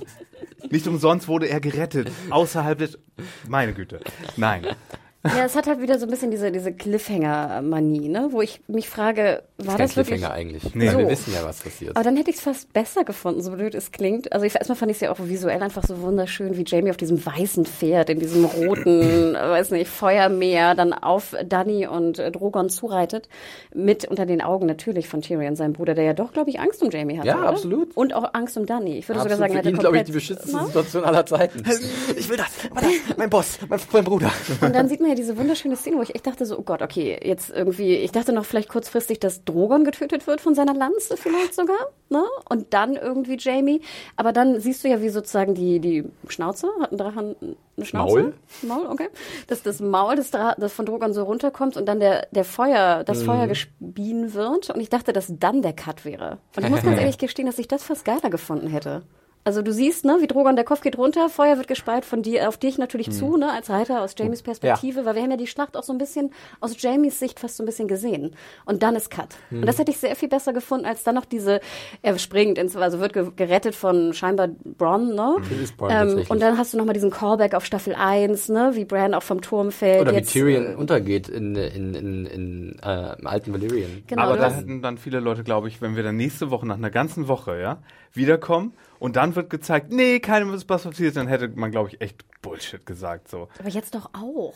Ja, okay, aber. ah. Wer glaubt denn jetzt, dass, dass Jamie ertrinkt? Naja, Beide, ähm, beide, beide Wege haben ihre Ja. Vorzüge, aber auch ihre Nachteile. Ich sehe es, also ich, ich wüsste nicht, was besser wäre. Also ich kann es persönlich nicht sagen. Äh, es ist halt immer so eine Sache, wenn du halt irgendwas Großes aufbaust und im Endeffekt dann nicht lieferst. Ähm, weil das vielleicht ein bisschen gemein ist, weil das liefert schon, weil doch diese emotionalen Absolut. Einsätze extrem hoch sind. Ne? Also man merkt schon, das bewegt einen, beziehungsweise man beschäftigt sich damit. Äh, natürlich, man hat im Endeffekt nichts Zahlbares, nichts Greifbares Ja. da. Ne? Man hat keine, keine Casualty. Ich mich ja, was ich ja, mich noch eine Sache, die ich noch kurz dazu sagen will, was mich ja wundert, ist, Braun ist ja ein Charakter, der in den Büchern nicht vorkommt, in der Größe, ne? Ist Braun schon tot in den Büchern? Ich weiß es gar nicht ich mehr genau. nicht. Ich glaube, der hat, glaube ich, sogar sein kleines Schlösschen Ja, irgendwo ne? oder Und ist weg. Und deswegen wundert es mich, warum sie nicht wirklich Braun getötet haben. Hm. Weil das wäre die perfekte Möglichkeit gewesen. Du verlierst keinen Major, Major Player, ne? wenn es jetzt die Story für Jamie und Co. noch weitergeht. Aber du hättest trotzdem irgendwie noch so ein bisschen diese Befriedigung gehabt, okay, irgendwer ist gestorben in dieser krassen Ist, Die ist, ist, ist Bronn. Ja, es also ist ein ich, bisschen ich, ich weiß unbefriedigend, nicht, finde ich. gibt es überhaupt Charaktere, die zu groß sind für Game of Thrones, um sie umzubringen? Also im, im Sinne von, dass die Fans sie so lieben. Ich weiß nicht, wie to Also- totbar Bronn ist. Ob da nicht wirklich tatsächlich so, Leute sagen würden, nee, nicht Bronn. was, was für ein geiler Tod. Also ich denke mir sozusagen, wie geil bitte er. vorher noch einen Drachen angeschossen Genau, du haben, hast vorher den. Drachen angeschossen und dann wirst du. ja, klar. Komplett, ich kann es mir auch vorstellen, aber ich weiß immer nicht bei Bronn, ob sie ihn lieber noch mit einem coolen Spruch auf den Lippen gehen lassen wollen, so ähm, See you in the next life oder irgend so ein Quatsch. Hätte er machen können, hätte er, äh, ich weiß nicht, äh, äh, stirb, stirb Drache, So haha, genau, Wir sind ja whatever. natürlich aber auch in einem Territorium, wo es jetzt langsam wahrscheinlich nicht immer so geht, dass jede Folge für sich so ein kleines Universum ist mit einem mit einem Ende, was dann irgendwie so ein Klimax ist. Das ist hier natürlich auch wahrscheinlich ein bisschen Jetzt ist aber auch mal gut. Ja. Jetzt, jetzt gehen alle ins Bett. Und wir sehen Jetzt uns ist nächste so, Woche stehen wir wieder. auf wieder und dann geht's weiter. Genau. Ja, äh, gut. ja. Also Payoff wäre für mich größer gewesen mit einem Tod von eventuell Bran oder ähnlichem, aber es war natürlich fantastisch. Ich habe gestern natürlich deine Review auch noch gelesen und auch die mich durch Geht's einige von den Kommentaren genau ge, ge, gekämpft und da wird es von Miss Dr. Manhattan wird etwas gesagt, was mir überhaupt nicht durch den Kopf ging. Ähm, also alles gut und super und so und ähm, und der feige Jamie, der Schisser, ist wieder mal dabei, einen Herrscher hinterrücks, hinterrücks abzustechen. Noch dazu einen weiblichen. Auch sein Niveau, äh, auch sein Niveau kann noch fallen. Wo ich echt denke, so, hat Nein. das irgendwer so gedacht? Oder ist es gar keine Diskussion würdig, weil, äh, Für mich überhaupt nicht. Gerade auch, weil das ja eine Ansicht ist, die ähm, einfach nicht mehr tragbar ist, weil wir jetzt ja langsam wissen, dass Jamie ja nicht nur aus eigenem Interesse gehandelt hat bei dem Mord an dem Mad King, sondern er hat ja auch äh, Interesse von vielen tausend anderen Menschen äh, gehandelt und ihn umgebracht. Das wurde auch schon eindeutig so gesagt. Also deswegen war er auch kein feiger Schisser, sondern er hat eine Heldentat verbracht, aber niemand sieht so, weil alle halt dieser einen Narrative glauben, dass er halt ein Kingslayer ist. ja, aber in dieser Szene denke ich doch, wir sind doch in der Schlacht. Die Frau ist gerade auf den Drachen geritten und hat irgendwie sowieso. tausende von Menschen Außerdem, verbrannt. außerdem ist da gerade dein Endboss äh, Genau. verwundbar und ähm, Ist so. ich glaube, Okay. ist durchaus recht fertig, Ich glaube, wenn da eben, das sowieso, ja. genau. Okay, weil das fand ich war ein, äh, Stell dir mal vor, da, da, da liegt auf einmal Drachen-Hitler aus deiner Perspektive. Würdest du dann Würdest nicht? du in die Zeit zurückreisen und Drachen-Hitler Drachen-Hitler töten? umbringen? Drachen-Baby-Hitler. Schwierig. Schwierige Frage. Das müssten wir Brand fragen. Äh, der kann uns vielleicht ein Portal öffnen. Äh, ich würde noch Ja, das kommt. Wir sprechen uns ganz kurz über Portale. Wir sind, wir sind gut. Also ich hätte nicht gedacht, dass wir bei dieser kurzen Episode so viel drüber sprechen, aber ich finde es gut. Ähm, noch ganz kurz persönliche Meinung von euch äh, von den großen Schlachten, die wir bisher in Game of Thrones hatten. Äh, wo ordnet ihr diese ein? Ganz oben oder gibt es da noch was, was euch mehr in Erinnerung geblieben ist, beziehungsweise einen höheren Wert hat? Also ich fand sie besser als Bob, weil ich Bob war nicht meins, muss ich ganz ehrlich gestehen. Welche ich, welche mich am meisten bewegt hat, komischerweise, wenn wir sie als Schlacht gelten lassen, ist diese erste Drakaris-Szene mit den ähm, in der Ende von Staffel 3, wo sie die. Mit den Sklaven? Ja. Ah gut, das ist keine Schlacht. Ist das keine Schlacht? Nee. Welche Schlacht? Das ist noch Blackwater und was Blackwater noch? gibt's noch, Hard Home haben wir, Watchers on the Wall würde ich Ja. als eine sagen. Nö, Äh, Dann würde ich sagen, war das die Nummer eins. Okay. gut. Ich habe ja einen Rewatch von Staffel 6 nochmal gemacht und fand Battle of the Bastards da sehr viel besser. Ich konnte mich da sehr viel mit der ganzen jetzt haben wir halt Schlacht äh, anfreunden. Ich würde sagen, um, als Kampf an sich fand ich die hier am besten, allein wegen der Drachen. Mhm. Ich fand aber Battle of the Bastards wahrscheinlich als ähm, als Höhepunkt einer Story hatte das irgendwie so den, das bessere Standing Ja. in, in, in, als, als Episode an sich, sage ich mal so. Das hier war so ein bisschen, hatte keinen Höhepunkt oder keinen richtigen Abschluss und das, ne? Ja. Verstehst, was ich Ja, meine? verstehe ich. Und ich wäre, glaube ich, auch bei Bob. Ähm, ich, ich, ich mag, sorry. Ich, Nee, ich war. also ich, ich, äh, ich mag aber im Zweifelsfall das hier. Ja, dann, dann sind wir jetzt irgendwie, Hanna ist für die Drachen, Mario ist zwischendrin und ich gehe mit Bob mit. Ähm, Drachen sind einfach unfair, die bringen wir nicht mit zum Krieg. Die, das ist dann so gemein, dann können ja die armen Pferde nichts machen und dann werden die einfach weggefuttert und weggebrannt. Nee, Battle of the Bastards fand ich halt irgendwie von diesem Bodenkampf und diesen, einfach nur das halt, wie, wie scheußlich diese Schlacht ist, ist bei mir doch sehr tief verankert in meinem Gedanken. Und aber das war natürlich jetzt auch hier ein absolutes Highlight, also in dem Sinne, was hier aufgefahren wurde. Ich vermute auch, dass es dafür äh, einige Auszeichnungen hageln wird.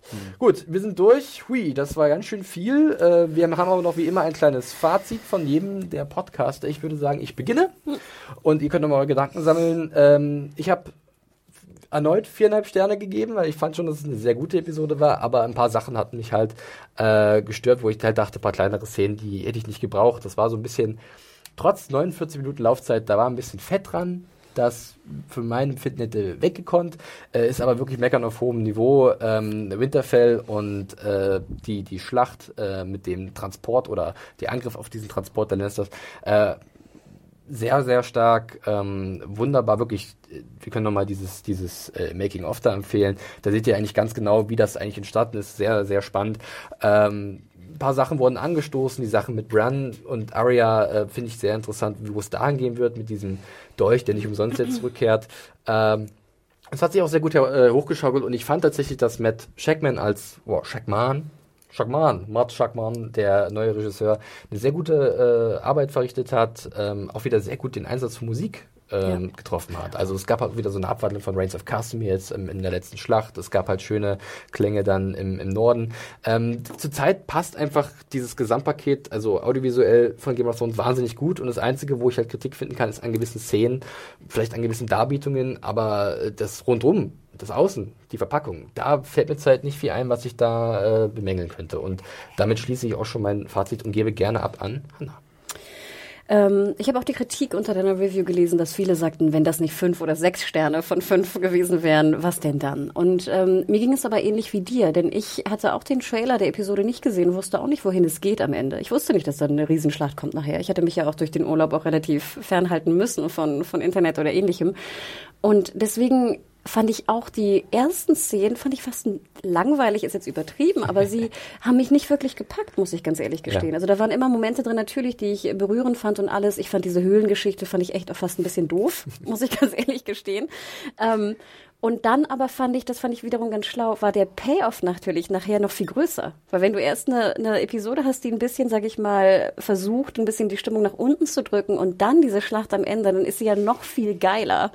Ähm, ich glaube aber auch, dass manche sehr geblendet wurden von der Schlacht. Also dass natürlich durch die letzten 15 Minuten, die so bombastisch geil waren, dass wir sowas mal im Fernsehen sehen. Wer hätte das vor zehn Jahren gedacht? Also ich wurde besser unterhalten als durch viele Actionfilme, die Ja. irgendwie das Zehnfache kosten von dieser Episode.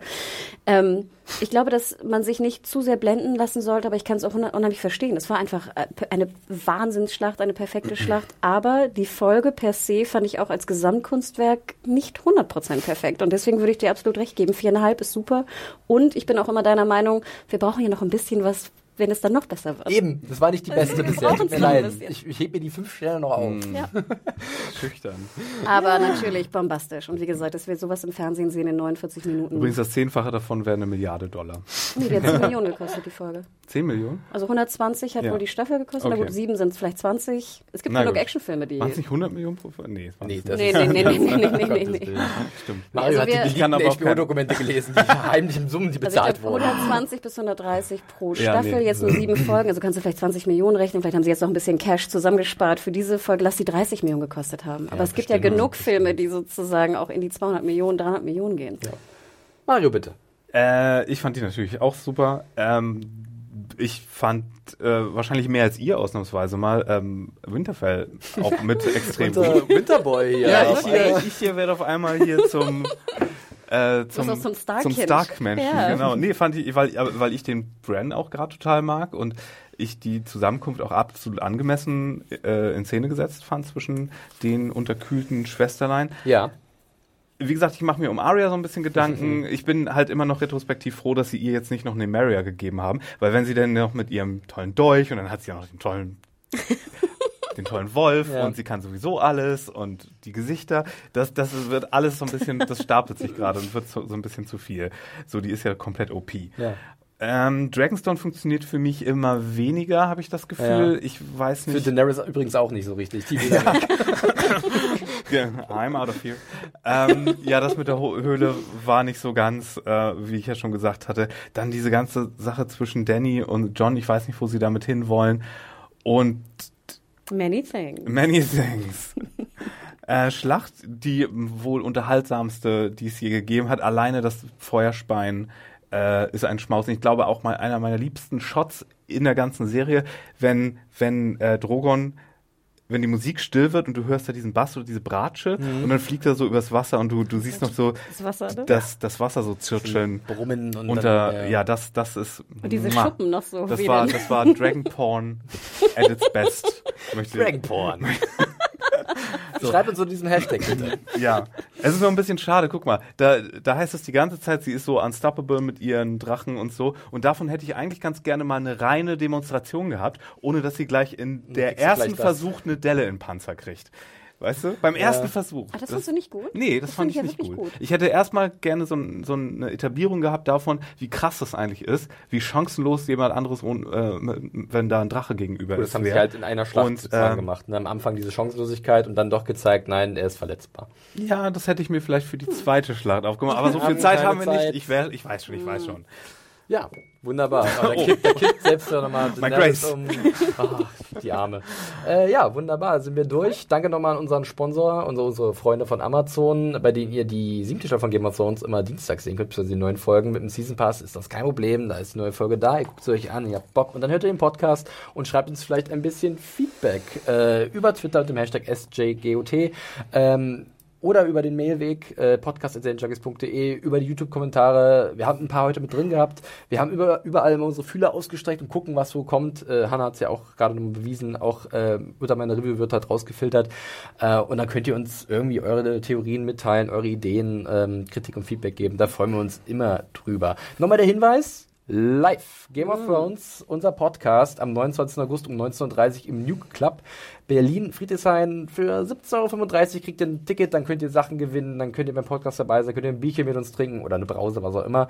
Ähm, wir haben noch Karten und wir würden uns freuen, wenn ihr vorbeikommt. Also es wird ein lustiger Abend, äh, bestimmt so heiß wie die Schlacht in äh, The Spoils of War. Und von daher, äh, ja, macht einfach mal. Wir freuen uns auf jeden Fall.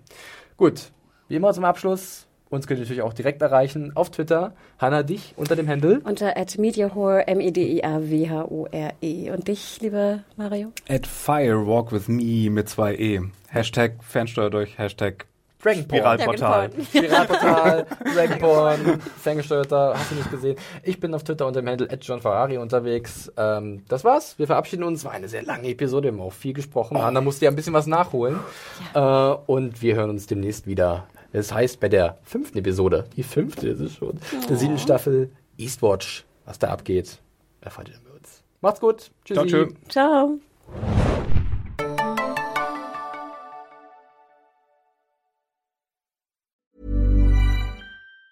Planning for your next trip? Elevate your travel style with Quince. Quince has all the jet setting essentials you'll want for your next getaway, like European linen, premium luggage options, buttery soft Italian leather bags, and so much more. And it's all priced at 50 to 80% less than similar brands. Plus, Quince only works with factories that use safe and ethical manufacturing practices. Pack your bags with high-quality essentials you'll be wearing for vacations to come with Quince. Go to quince.com slash trip for free shipping and 365-day returns.